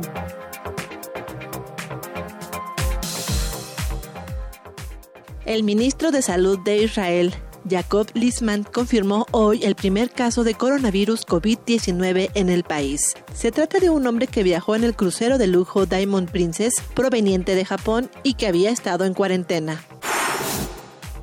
Hay cerca de 500 personas portadoras del COVID-19 en cárceles chinas y poco más de 200 de los contagios se dieron fuera de la provincia en el centro de la epidemia, informaron autoridades este viernes, mientras que Corea del Sur reportó 100 nuevos casos que duplicaron sus infecciones. La salud y el futuro de los niños mexicanos se encuentran amenazados no solo por la degradación ecológica y el cambio climático, también por prácticas comerciales que empujan a los menores a consumir comida chatarra, bebidas azucaradas, alcohol y tabaco, reveló un reporte elaborado por la Organización Mundial de la Salud, UNICEF y la revista médica The Lancet. El expresidente de Bolivia, Evo Morales, aseguró en conferencia de prensa en Buenos Aires, Argentina, que la inhabilitación de su candidatura como senador fue instruida por el gobierno de Estados Unidos. Morales agregó que todas las decisiones del Tribunal Supremo Electoral están orientadas por el gobierno de facto de Yanin Añez. Miles de profesores colombianos se mantienen movilizados desde ayer en varias ciudades del país para cumplir el paro de 48 horas convocado por la Federación Colombiana de Trabajadores de la Educación. El magisterio colombiano protesta ante las amenazas contra los docentes lanzadas por grupos armados en toda la nación. En varios países del mundo como Islandia, Polonia o Argentina, las mujeres se han organizado para exigir sus derechos haciendo paros nacionales cada 8 de marzo, donde ellas no acuden a trabajar ni hacen labores domésticas. El primero de estos paros se realizó el 24 de octubre de 1975 en Islandia. Desde entonces se realiza el Día Libre de las Mujeres cada año. Porque tu opinión es importante, síguenos en nuestras redes sociales, en Facebook como Prisma RU y en Twitter como arroba PrismaRU. Bien, vamos a continuar ahora con Dulce García, que nos presenta esta semblanza del doctor Rodrigo Martínez Barax, que ya está aquí con nosotros y lo vamos a entrevistar en un momento. Adelante, Dulce.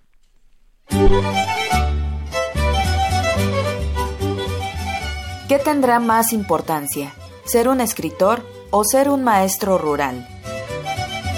Nosotros que ejercemos la lengua, cualquiera que sea nuestra formación, tenemos que tener mucha conciencia del país en el que estamos, un país pues muy letrado. Entonces sí tenemos un poco esta misión, aunque escribamos y seamos elegantes, de ser como un maestro rural que nuestro objetivo siempre mayor al escribir sea escribir de manera atractiva, clara, honesta, verdadera.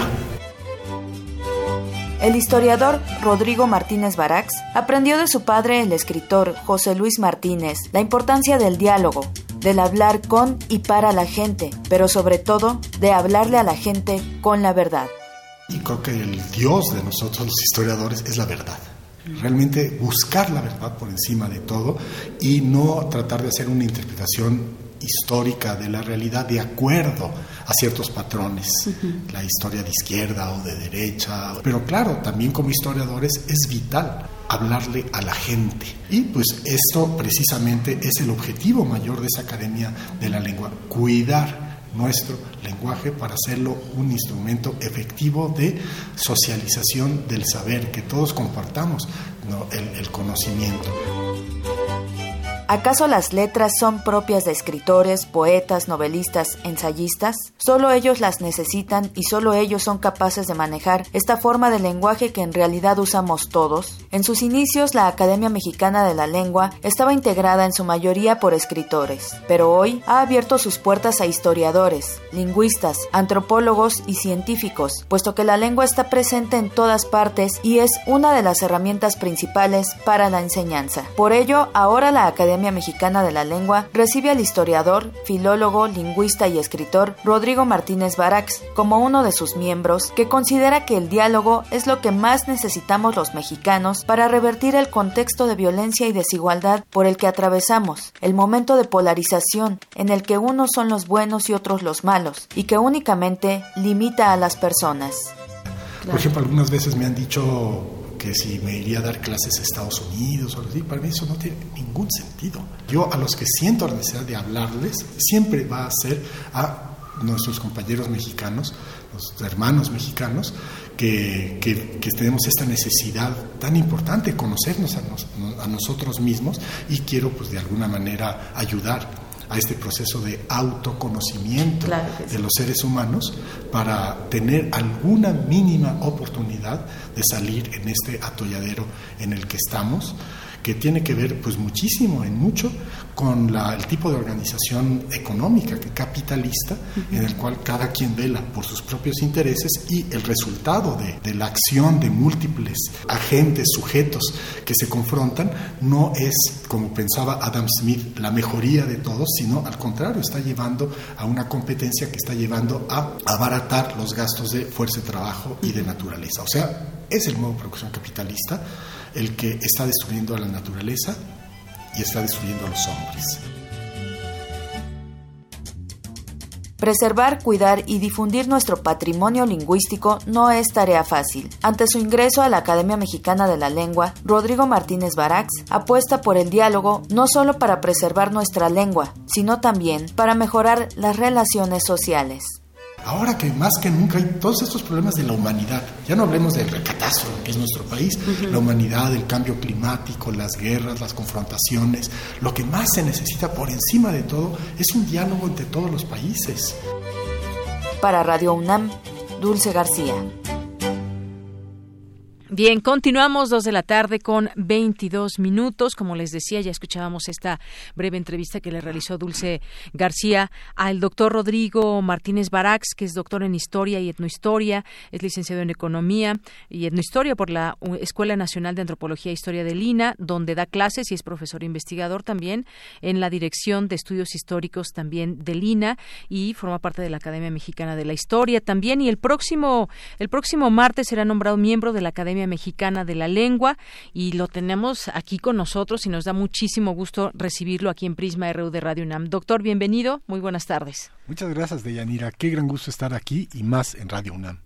Y que sí, y que además decíamos, pues todo este este conocimiento, cómo de qué de qué hablamos y cómo hablamos también eh, desde la historia, desde la economía, desde la lengua, lo que está pasando también en nuestro en nuestro momento, cómo irlo cruzando todo este conocimiento. A mí me gustaría platicar también y podemos empezar por aquí, eh, doctor, eh, todo este tema también de del lenguaje, cómo lo utilizamos y cómo de pronto se habla hoy en día eh, a propósito de que usted será nombrado de la Academia Mexicana de la Lengua, todo este lenguaje inclusivo que ahora se presenta y que quizás es algo, pues no tan nuevo, pero que sí se presenta ante, ante nosotros y que es una parte importante de cómo podemos, debemos, observarlo, porque una cosa es, eh, pues, las ideas que se tienen, una lucha, pero otra cosa también es el lenguaje. Me gustaría conocer su punto de vista sobre este punto específico.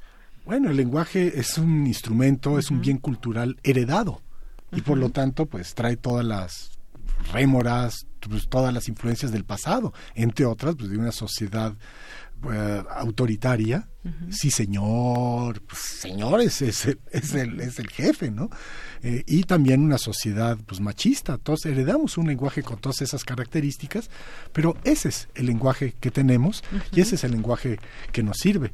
Entonces, inevitablemente, pues siempre vamos a decir, cállense niños, aunque sean niños y niñas. Hay, ese, es, ese es el lenguaje que hemos heredado. Ahora sí existe, pues, de esto del lenguaje inclusivo. El gran promotor aquí en México de ese lenguaje ha sido el antiguo presidente Fox, con eso de niños y niñas y todo eso. Y yo no, francamente, no le veo mucho, mucho sentido. Ah, en la Academia Mexicana de la Lengua tenemos a la gran filóloga Concepción Compani Compani, que es una mujer de izquierda, muy feminista, muy radical y muy contraria al lenguaje inclusivo. Inclusivo, exactamente. Porque ella dice que de nada sirve pues, se, sentirnos con la conciencia tranquila porque decimos mujeres y mujeres y mujeres y todo eso y, que no le ve caso. Lo importante es luchar efectivamente por los derechos de las mujeres, porque haya igualdad en el salarial, para que haya, para que no haya asedio, para que ya no estén ustedes sujetas a ese binomio de que si el hombre tiene muchas parejas es un, es, un gran hombre y si una mujer tiene muchas parejas es, es terriblemente mal vista. Por cierto, es muy buena la, la propaganda del gobierno de la Ciudad de México a propósito de eso. La que está en el metro. La que está en el metro, descalificar a una mujer porque tiene muchas parejas es violencia. Celar a una mujer es violencia. Yo creo que hay que luchar por las cosas, no, no en el lenguaje. Ahora bien, si alguien quiere decir mujeres y mujeres, Uh, hombres y mujeres y todo eso. Eh, todes, amigues. Eso sí es incorrecto. Pero si uno quiere decir niños y niñas, no es incorrecto y hay veces que sí hay que enfatizar una cosa o la otra. Pero en fin, yo no creo en, en eso de cambiar el lenguaje, yo creo que hay que cambiar la realidad. Y el lenguaje, el lenguaje que hemos heredado nos sirve para hacer un esfuerzo para cambiar la realidad. Ahora bien, la realidad no se cambia por decreto, no se cambia por por, por manifestaciones, por, es, es una cosa que necesitamos conocer los problemas de la realidad. Para eso sirve el lenguaje, para conocer la realidad, para discutir entre todos sobre pues, cuáles son los problemas, discutir con rigor, discutir con respeto entre todos los seres humanos, para tratar de resolver los problemas de las mujeres, pero en fin, los problemas de los seres humanos, los problemas de los animales, los problemas del planeta. Ahorita tenemos una humanidad enferma. No solo México está enfermo, es una humanidad enferma y solamente dialogando, vamos a conocerlo mejor y vamos y tendremos tal vez alguna oportunidad de cambiar los problemas, de solucionar los problemas y de sobrevivir. ¿Quién sabe si nuestros hijos vayan a llegar a viejos? Exacto, sí, hay muchos problemas que se van concatenando. Eh, yo quería preguntarle esto y me, y me, queda claro esta, esta postura que han tenido importantes eh, personas que, que estudian la lengua y las razones por las cuales sí o no a un lenguaje inclusivo y la manera en cómo pues no se debe tampoco pues de generar un idioma, ¿no? Eh, en todo este sentido. Me gustaría también en, en esta plática, doctor, conversar también sobre lo que usted hace. Usted también es un profesor emérito y ahora que se va a dar el, este... Emérito de Lina no soy, ¿eh? No. Soy, soy profesor investigador. Investigador. Ajá. Ok, bueno.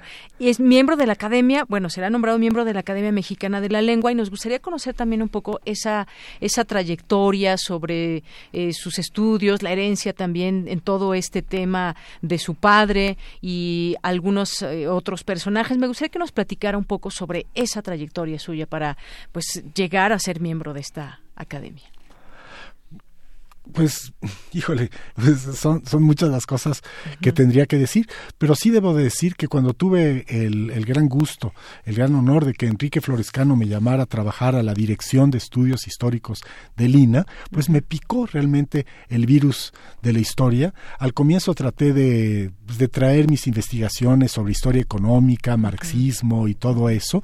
No no llegué a hacer grandes aportaciones del tema, sobre el tema, y lo que realmente me comenzó a fascinar de manera extraordinaria, extraordinaria va a ser el siglo XVI, por el gusto de leer los documentos de esa época. En primer lugar, darme cuenta que son documentos comprensibles, que cualquier gente los puede comprender y se puede transmitir. Y darme cuenta junto con los historiadores conservadores del siglo XIX, Lucas Alamán, Joaquín García y Casbalceta, que el siglo XVI es el siglo más importante de la historia de México, más definitorio en lo que hoy somos. Los mexicanos no somos herederos solamente del México prehispánico. Y México no nace en el siglo XIX tras la independencia, sino México realmente nace como México a partir de la conquista, a partir del siglo XVI, cuando se aunan las tradiciones, nuestras herencias uh, mesoamericanas, españolas, europeas, africanas, cuando México se inserta en este proceso mundial de transición al modo de producción capitalista, es México comienza a ser México a partir del siglo XVI y, y, eso es lo que me atrajo mucho sobre ese, sobre ese periodo. Así es. Y que bueno, eh, justamente siempre hablar de entender el pasado, comprender el, el pasado nos hace también comprender nuestro presente y toda esa información, pues traerla ahora a las nuevas aportaciones. Por ejemplo, estamos hablando también eh, de un momento económico importante que está pasando. Se rompe, por ejemplo, con el neoliberalismo. Neoliberalismo realmente se rompe con todo eso,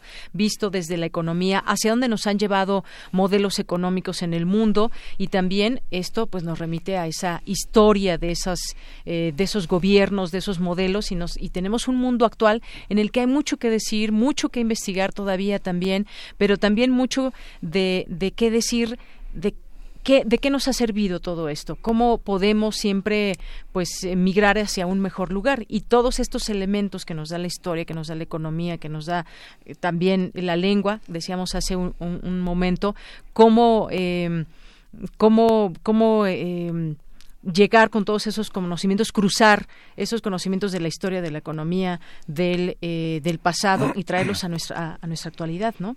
Bueno, es una pregunta enorme, pero la podemos circunscribir ahora a, la conquista, por ejemplo. Este momento tan definitorio para la historia de México, creo yo que la conquista es la, y por lo tanto el siglo XVI, es la revolución más radical que ha sufrido la eh, México, desde el primer poblamiento, eh, la revolución es una revolución la que trajo la conquista mucho más radical que la independencia, que la reforma, que la revolución que los gobiernos mexicanos desde el siglo XIX y, ahora pues han estado enfatizando tanto y como que les da miedito un poco discutir realmente la importancia de, de, la conquista.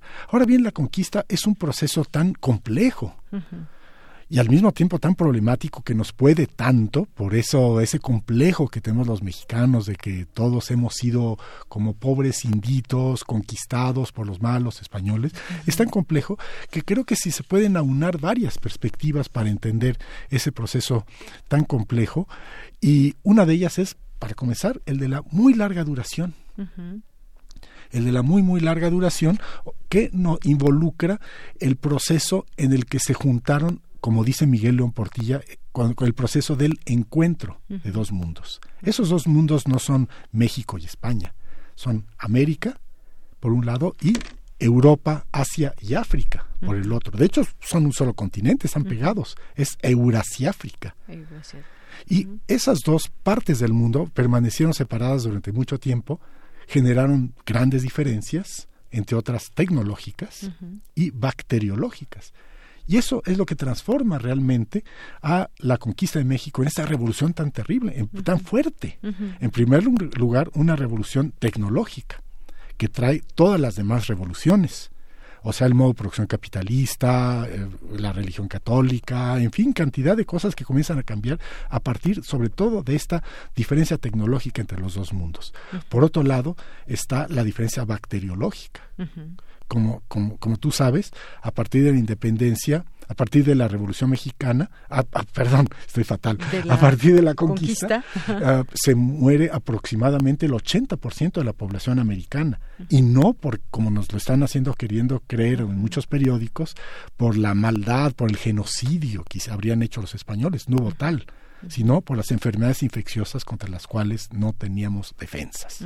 Entonces, esto es lo que transforma a la conquista en un momento tan crucial y casi casi hubiese podido no llegar Cortés, casi casi hubiese podido no haber conquista siquiera. Aún así los cambios se hubiesen dado porque igual hubiese habido el gran cambio tecnológico, igual hubiese habido el gran cambio bacteriológico y y de igual manera la conquista hubiese traído esta gran revolución. Esta es una perspectiva. Pues pues hay otras perspectivas, digamos, de duración media, como la toda esta gran revolución se va dando a lo largo de los siglos XVI, XVII y XVIII, cuando se entremezcla la baja de la población indígena, la llegada de los españoles, la economía minera, la economía mercantil, el, cristianismo, los cambios en las lenguas, la evolución de la lengua náhuatl, todos estos procesos que se pueden medir en décadas o en siglos y que es también un proceso que se puede estudiar como tal. Y finalmente hay una última perspectiva, que es la perspectiva de la corta duración, ya los acontecimientos mismos de la conquista, que también son vitales. Y aquí pues varios son los elementos que se van a poder ver, pero entre otros que se puede decir que Hernán Cortés logró organizar una gran rebelión indígena antimexica contra los tiranos mexicas que tenían a, Mesoamérica frita con este autoritarismo, esta sociedad militarista, sacrificial, autoritaria, contra la cual se rebelaron todos los pueblos mesoamericanos. Este es uno de los tantos aspectos que se pueden estudiar ya en esta perspectiva más corta, de mucho más corta duración. Entonces, como ves, un acontecimiento tan importante como nosotros, como es la conquista, aquí se involucran pues, las perspectivas económicas, tecnológicas, ecológicas, políticas, religiosas, lingüísticas, todas las ciencias son necesarias para estudiar este momento fundacional de nuestra historia y que explica ese, ese involucramiento problemático, esa eh, introducción problemática de México en el mundo en transición al capitalismo. Así es. Pues toda esa mirada eh, eh, de la historia muy importante porque ahí ya nos abre la puerta de cuáles eh, eh, de qué pasó en este siglo cómo se dieron esos cambios. Y no me quiero despedir sin antes también comentar no comentar recomendarles algunos de los libros que, que tú has escrito doctor. Se pueden mencionar por ejemplo la vida michoacana en el siglo XVI catálogo de los documentos del siglo XVI del archivo histórico de la ciudad de Pátzcuaro México con Lidia Espinosa Morales la secuencia tlaxcalteca orígenes del culto nuestra Señora de Ocotlán, eh, Convivencia y, Utopía, el gobierno indio y español de la ciudad de Mechoacán, eh, entre otros, Caminos Cruzados, eh, Fray Maturino Gilberti, en Previan Zamora. Todo esto que nos lleva a comprender este pasado, situarnos en ese siglo y pues importantísima siempre la historia que debe estar presente en nuestra en nuestro presente justamente. Claro que pues sí. muchas gracias, doctor. Se nos acaba el tiempo. Eh, sin embargo, ha sido un gusto escucharlo, poder platicar un poco con usted, conocerlo y pues nuestras felicitaciones, por supuesto, por esta este nombramiento en la Academia Mexicana de la Lengua. Muchísimas gracias, Deyanira. Gracias, doctor. Hasta luego. Fue el doctor Rodrigo Martínez Barax, doctor en Historia y Etnohistoria por la Escuela Nacional de Antropología e Historia del INA, donde da clases, es profesor investigador en la Dirección de Estudios Históricos, también del INA y forma parte de la Academia Mexicana de la Historia. Continuamos. Porque tu opinión es importante, síguenos en nuestras redes sociales, en Facebook como Prisma RU y en Twitter como arroba PrismaRU.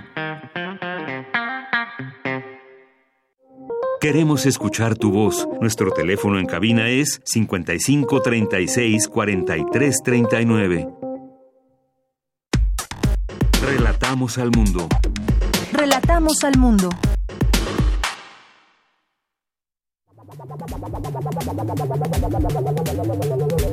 El refractario, RU.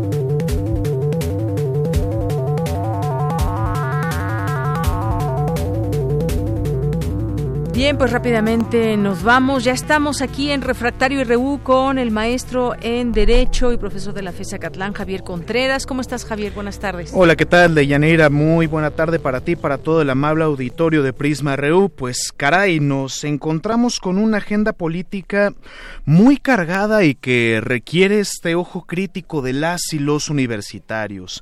Valdría mucho la pena comenzar, pues no lo puedo decir de otra manera, por esta afrenta, como mencionó incluso el mismo rector, el doctor Grago Evigers, contra esta autonomía universitaria.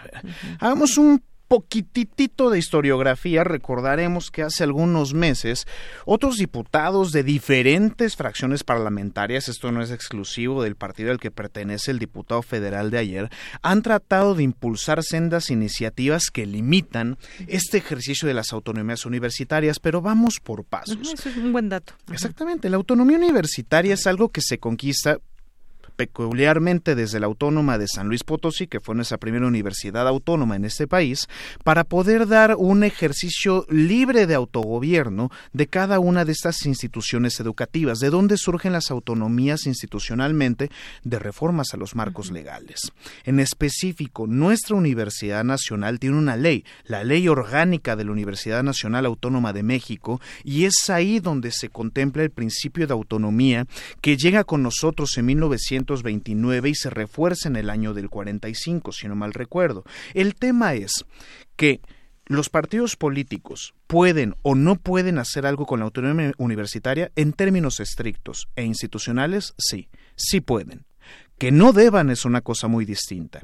Este gobierno universitario que nos hemos dado las y los universitarios durante la existencia de nuestra universidad, cuando menos en su era contemporánea, nos lleva a ser siempre reflexivos, críticos, muy fuertes con las propias decisiones de aquellos que toman eh, la batuta dentro de nuestras instituciones, pasando por el rector, las y los directores y compañía, pero eso no significa que estemos eh, obtusos o seamos ciegos a la realidad política nacional, nada más lejano a ello. Por eso me parece cuestionable y condenable esta intentona por tocar esa ley orgánica de la Universidad Nacional. En todo caso, si la comunidad universitaria es la que quiere cambiar su ley orgánica, ya se les hará saber a los señores y señoras legisladores, tanto diputados como senadores.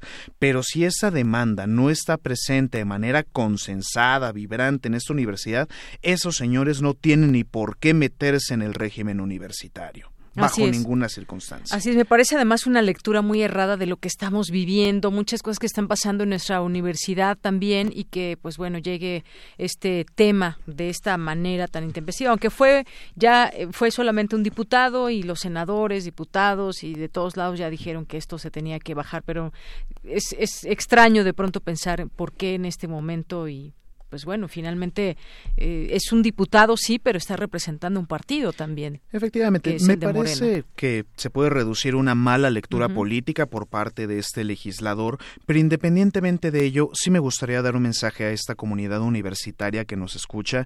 Compañeras, compañeros, hay democracia en nuestra Universidad Nacional, vale la pena que se acerquen a sus instituciones de representación, conozcan a sus consejeras, a sus consejeros técnicos, conozcan a sus consejeras, a sus consejeros universitarios, acérquense a sus comités de programa en el caso de que los tengan activos en sus facultades, escuelas nacionales y en el caso de los institutos, acérquense a sus consejeros internos, igualmente en los planteles del bachillerato hay representación universitaria, participen de forma vibrante en nuestros procesos democráticos y no dejen que esta democracia del UNAM pase a manos de aquellos que probablemente no la quieren para nada más que para réditos políticos. Muy bien, oye, nos vamos rápidamente al 9 de marzo, una convocatoria de paro nacional, hay oportunismo político, declaraciones también hoy del presidente donde dice que se está subiendo la derecha, pero más allá de todo, yo creo que lo que se debe de rescatar es la idea eh, primordial de este esfuerzo que se está haciendo desde muchos lugares, desde muchos colectivos.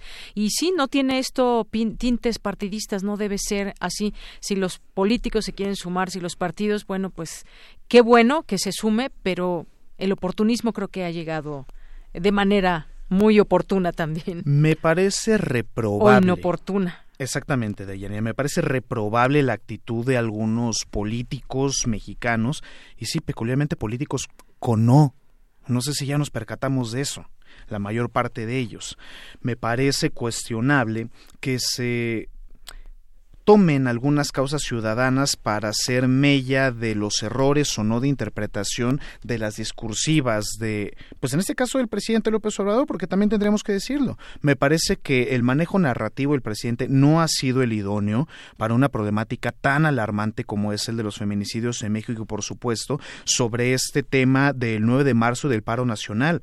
Aquí me gustaría expresarle el mensaje a mis alumnas, a mis alumnos, aquellas que deseen sumarse a esta iniciativa, pues por supuesto que no va a haber pase de lista, que quede claro de una buena vez, porque hay que apoyar esta lucha, hay que promoverla y no deberíamos permitir nosotros desde nuestros espacios y ustedes en la lucha que estos oportunistas lleguen a ocupar espacios que no les corresponden. Y vale la pena mencionar lo siguiente, recordemos que aquellos partidos políticos, a saber, Acción Nacional y en este caso este embrión de partido México Libre, son aquellos que han obstaculizado. justamente se subió al tema. Han obstaculizado la lucha por los derechos de las mujeres en términos de interrupción legal del embarazo y otras temáticas. E incluso dicen abiertamente en sus comunicados, sí, que las mujeres se queden en casa en el paro.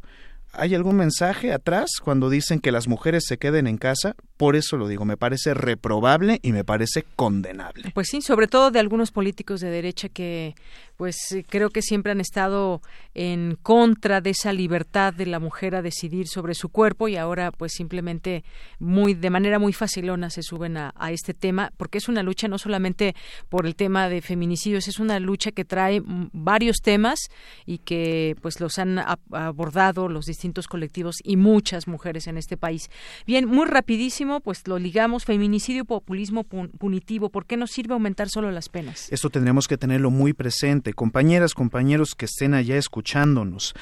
Recrudecer las penas en el sistema penal no es la única alternativa. Recordarán que algún partido político por ahí hace algunos años hablaba pena de muerte para secuestradores. Entonces, eso es el populismo punitivo, prometerle a la ciudadanía penas más severas, pero no se trata únicamente de ello no solamente viene con las penas, que eso no reinserta a la gente socialmente. Para delitos como feminicidio requiere también el establecimiento de buenas carpetas de investigación, la capacitación de los agentes del Ministerio Público, la capacitación de los y las juzgadoras en materia de género y por supuesto que nuestro Ministerio Público Federal tenga una buena comprensión de cómo debe tratar a las víctimas de violencia, no revictimizarlas cuando van a tratar de levantar su denuncia, que es cosa que ocurre todos los días en este país. El populismo punitivo es eso, únicamente apelar por recrudecer las penas, pero no ataca ni las causas estructurales, tampoco ofrece alternativas y no nos dice en realidad cómo se van a fortalecer las otras instituciones del Estado para poder brindar la atención que necesitan a estas mujeres. Muy bien. Pues Javier Contreras, muchísimas gracias como siempre por tenerte en este espacio, por venir y por analizar con nosotros los temas que han sido noticia en la semana. Gracias. Gracias a ti, Deyanira, para todo el amable público. Que tengan un excelente fin de semana. Hasta luego. Continuamos. Relatamos al mundo. Relatamos al mundo.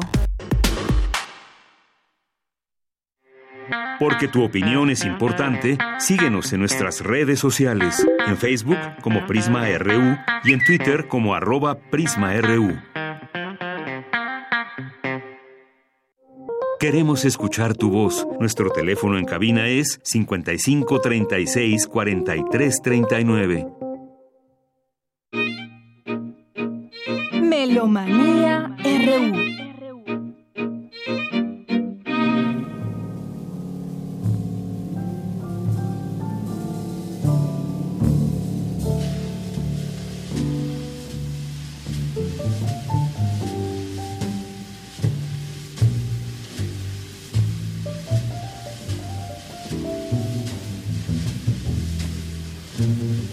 Dulce Wet, buenas tardes. Summertime. Nina Simón va a empezar a cantar. Ella, como ustedes saben, nació un día como hoy, 21 de febrero, pero de 1933. Su verdadero nombre era Eunice Kathleen Weymouth. Y desde los tres años mostró su gran habilidad musical. Su mamá era predicadora, por lo que siempre estaba en las iglesias, cerca del piano, del órgano, y realmente su sueño, has de saber, un día entre el público una de las maestras más reconocidas, la señora Masanovich, profesora de música, se dio cuenta de la habilidad de esta chica y la estuvo instruyendo en los grandes clásicos, Chopin, Brahms, Johannes Bach, por ejemplo, eh, Johann Sebastian Bach, uno de sus favoritos, como de nosotros. Pero, y, ella empezó a cultivar antes de cantar, ella quería ser la primera pianista eh, eh, negra, digamos, de color, que, sobresalía en Estados Unidos. Desafortunadamente no la dejaron entrar a la escuela de música para poder titularse y, alcanzar estos sueños, pero ella al mismo tiempo se mostró como una gran activista en Estados Unidos y sobre todo eh, por la lucha de los derechos civiles. A ella finalmente la conocemos por sus extraordinarias canciones que ya estará a punto de salir su vocecita en, esta como ella era pianista bueno pues también el piano fue para ella muy importante.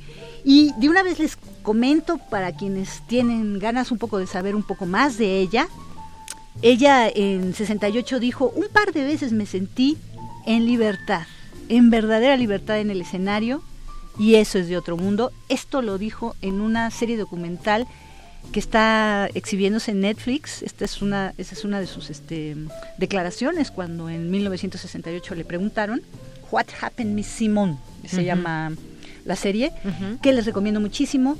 Seguimos con George Gershwin y em, Nina Simone, sus inolvidables clásicos, el disco número uno. Esto es editado en México en el 2013 y escuchando esta clásico de George e Ira Gershwin, Summertime. Escuchemos un poquito antes de los regalos que nos tiene la UFUNAM. Muy bien.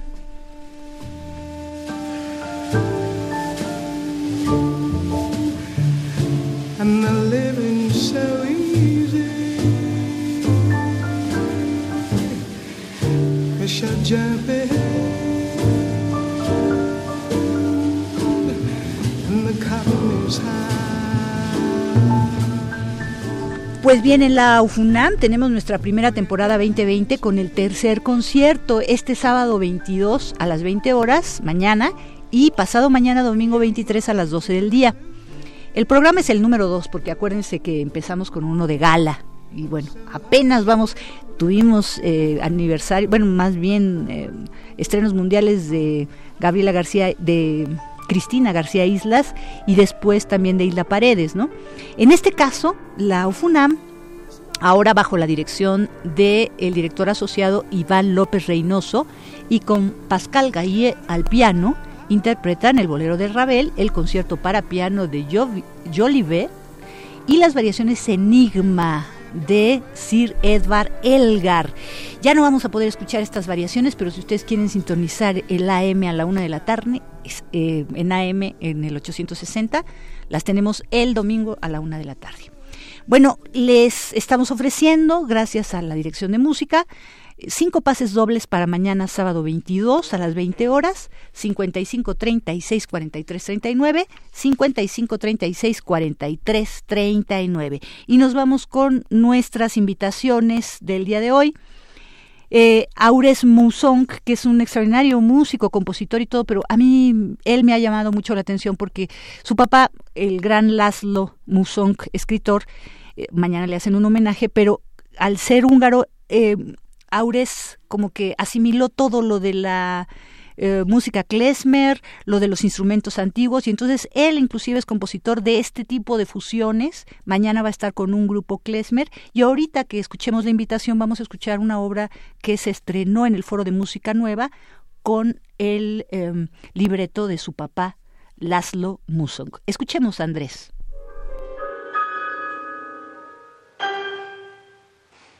Buenas tardes amigos de Melomanía de Prisma RU. Soy Aures Musón, compositor, músico egresado de la Escuela Superior de Música. Los invito el día de mañana al homenaje que se va a hacer a la obra de mi padre, Laszlo Musón, escritor, que tendrá lugar en la SOGEM, José María Velasco, número 59, cuarto piso, San José Insurgentes, a las 12 del día. Nos van a acompañar los escritores Rafael Rodríguez Castañeda, Humberto Guzmán, Alejandro Centeno. El moderador será el poeta Arturo Guzmán Romano. Estará Marta Obregón Lavín con unos haikus vampíricos.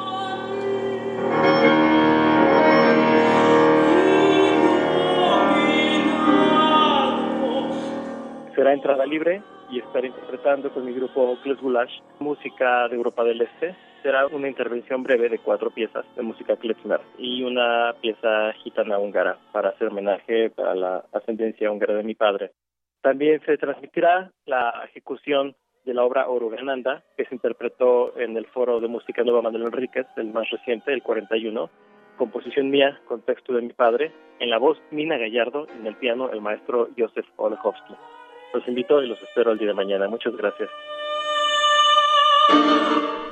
Tenemos ahora la invitación de Roxana Río, ella es cantautora, ya tiene unos poquitos testimonios de oída, ahí si quieren ver el podcast 66 si se les, les interesa, hace un homenaje a Chabela Vargas, donde nadie nos juzgue, está presentando su disco y esto es en el bar El Vicio. Escuchemos la invitación para este próximo domingo 23 a las 7.30 de la noche. Uno se despide insensiblemente de pequeñas cosas Buenas tardes amigos melómanos, los saluda Roxana Río, cantautora veracruzana. Quiero contarles que pasado mañana el 23 de este mes de febrero a las 19.30 horas estaré en un concierto único llamado Donde Nadie Nos Juzgue, donde estoy presentando un homenaje a la señora Chabela Vargas va a estar muy padre, es una gran bohemia para que todos cantemos y disfrutemos. Los boletos los pueden adquirir ya en boletopolis.com, si los compran ahora son 250, el día del evento son 300. La dirección es Madrid 13 en el Teatro El Vicio de Coyoacán. Y están escuchando ahora mismo como primicia para que tengan una idea de lo que va a ser la actuación del domingo 23 las simples cosas. Si quieren saber más de mí, pueden revisar los testimonios de oídas en el podcast 66 del programa. Les agradezco mucho, amigos de Melomanía de Prisma RU, que vayan a verme, eh, va a estar padrísimo. Les mando un gran abrazo, su amiga Roxana Río.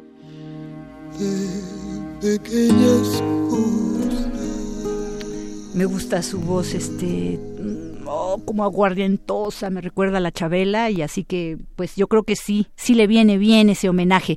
Por último, la invitación de Monique Rassetti al Festival Divertimento con el cuarto concierto van a ser puras canciones para voz y piano de Manuel M. Ponce con Zulyamir López Río y Santiago Piñeirúa el domingo 22, 23, perdón, el domingo 23 a las 12 del día en el Casino Español. La entrada es libre.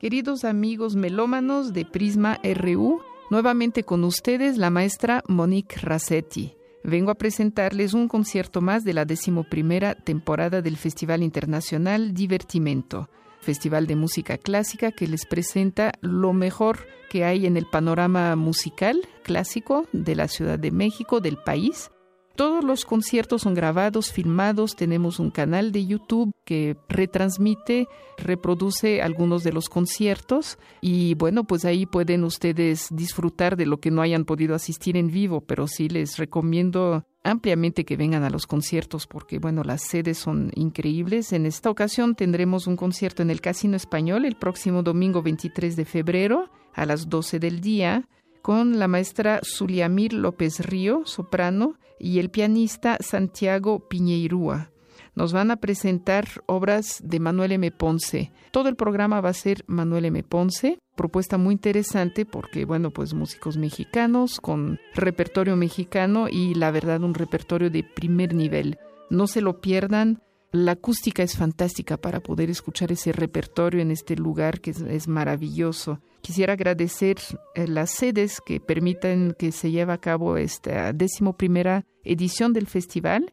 El Casino Español es una de ellas. En marzo les vendré a presentar lo que sigue en el Seminario de Cultura Mexicana y tendremos la clausura en el Castillo de Chapultepec.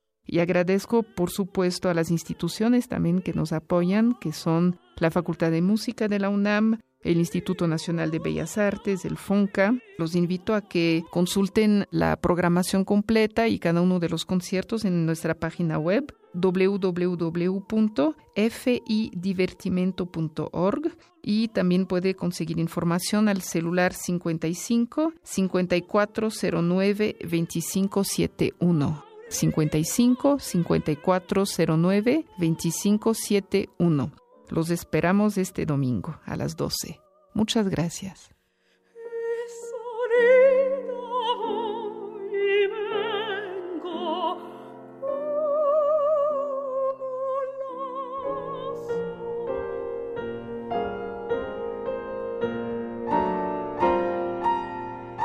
Y estamos escuchando ahora el tercer movimiento Blues Slow and Relax de Interplay, un concertino para piano y orquesta de 1949 del compositor Morton Gould.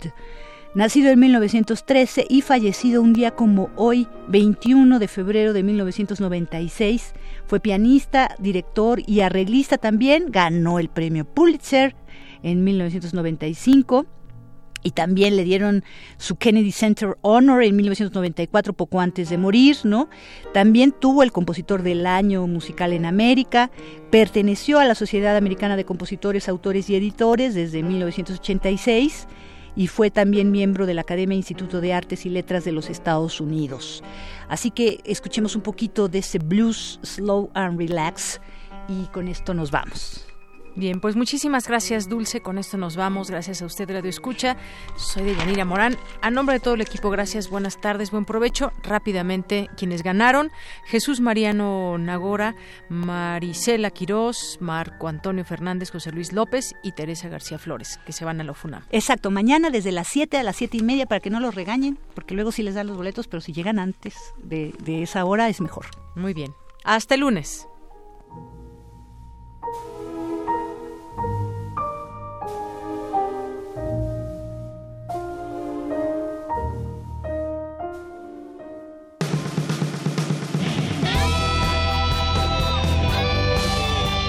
Prisma RU.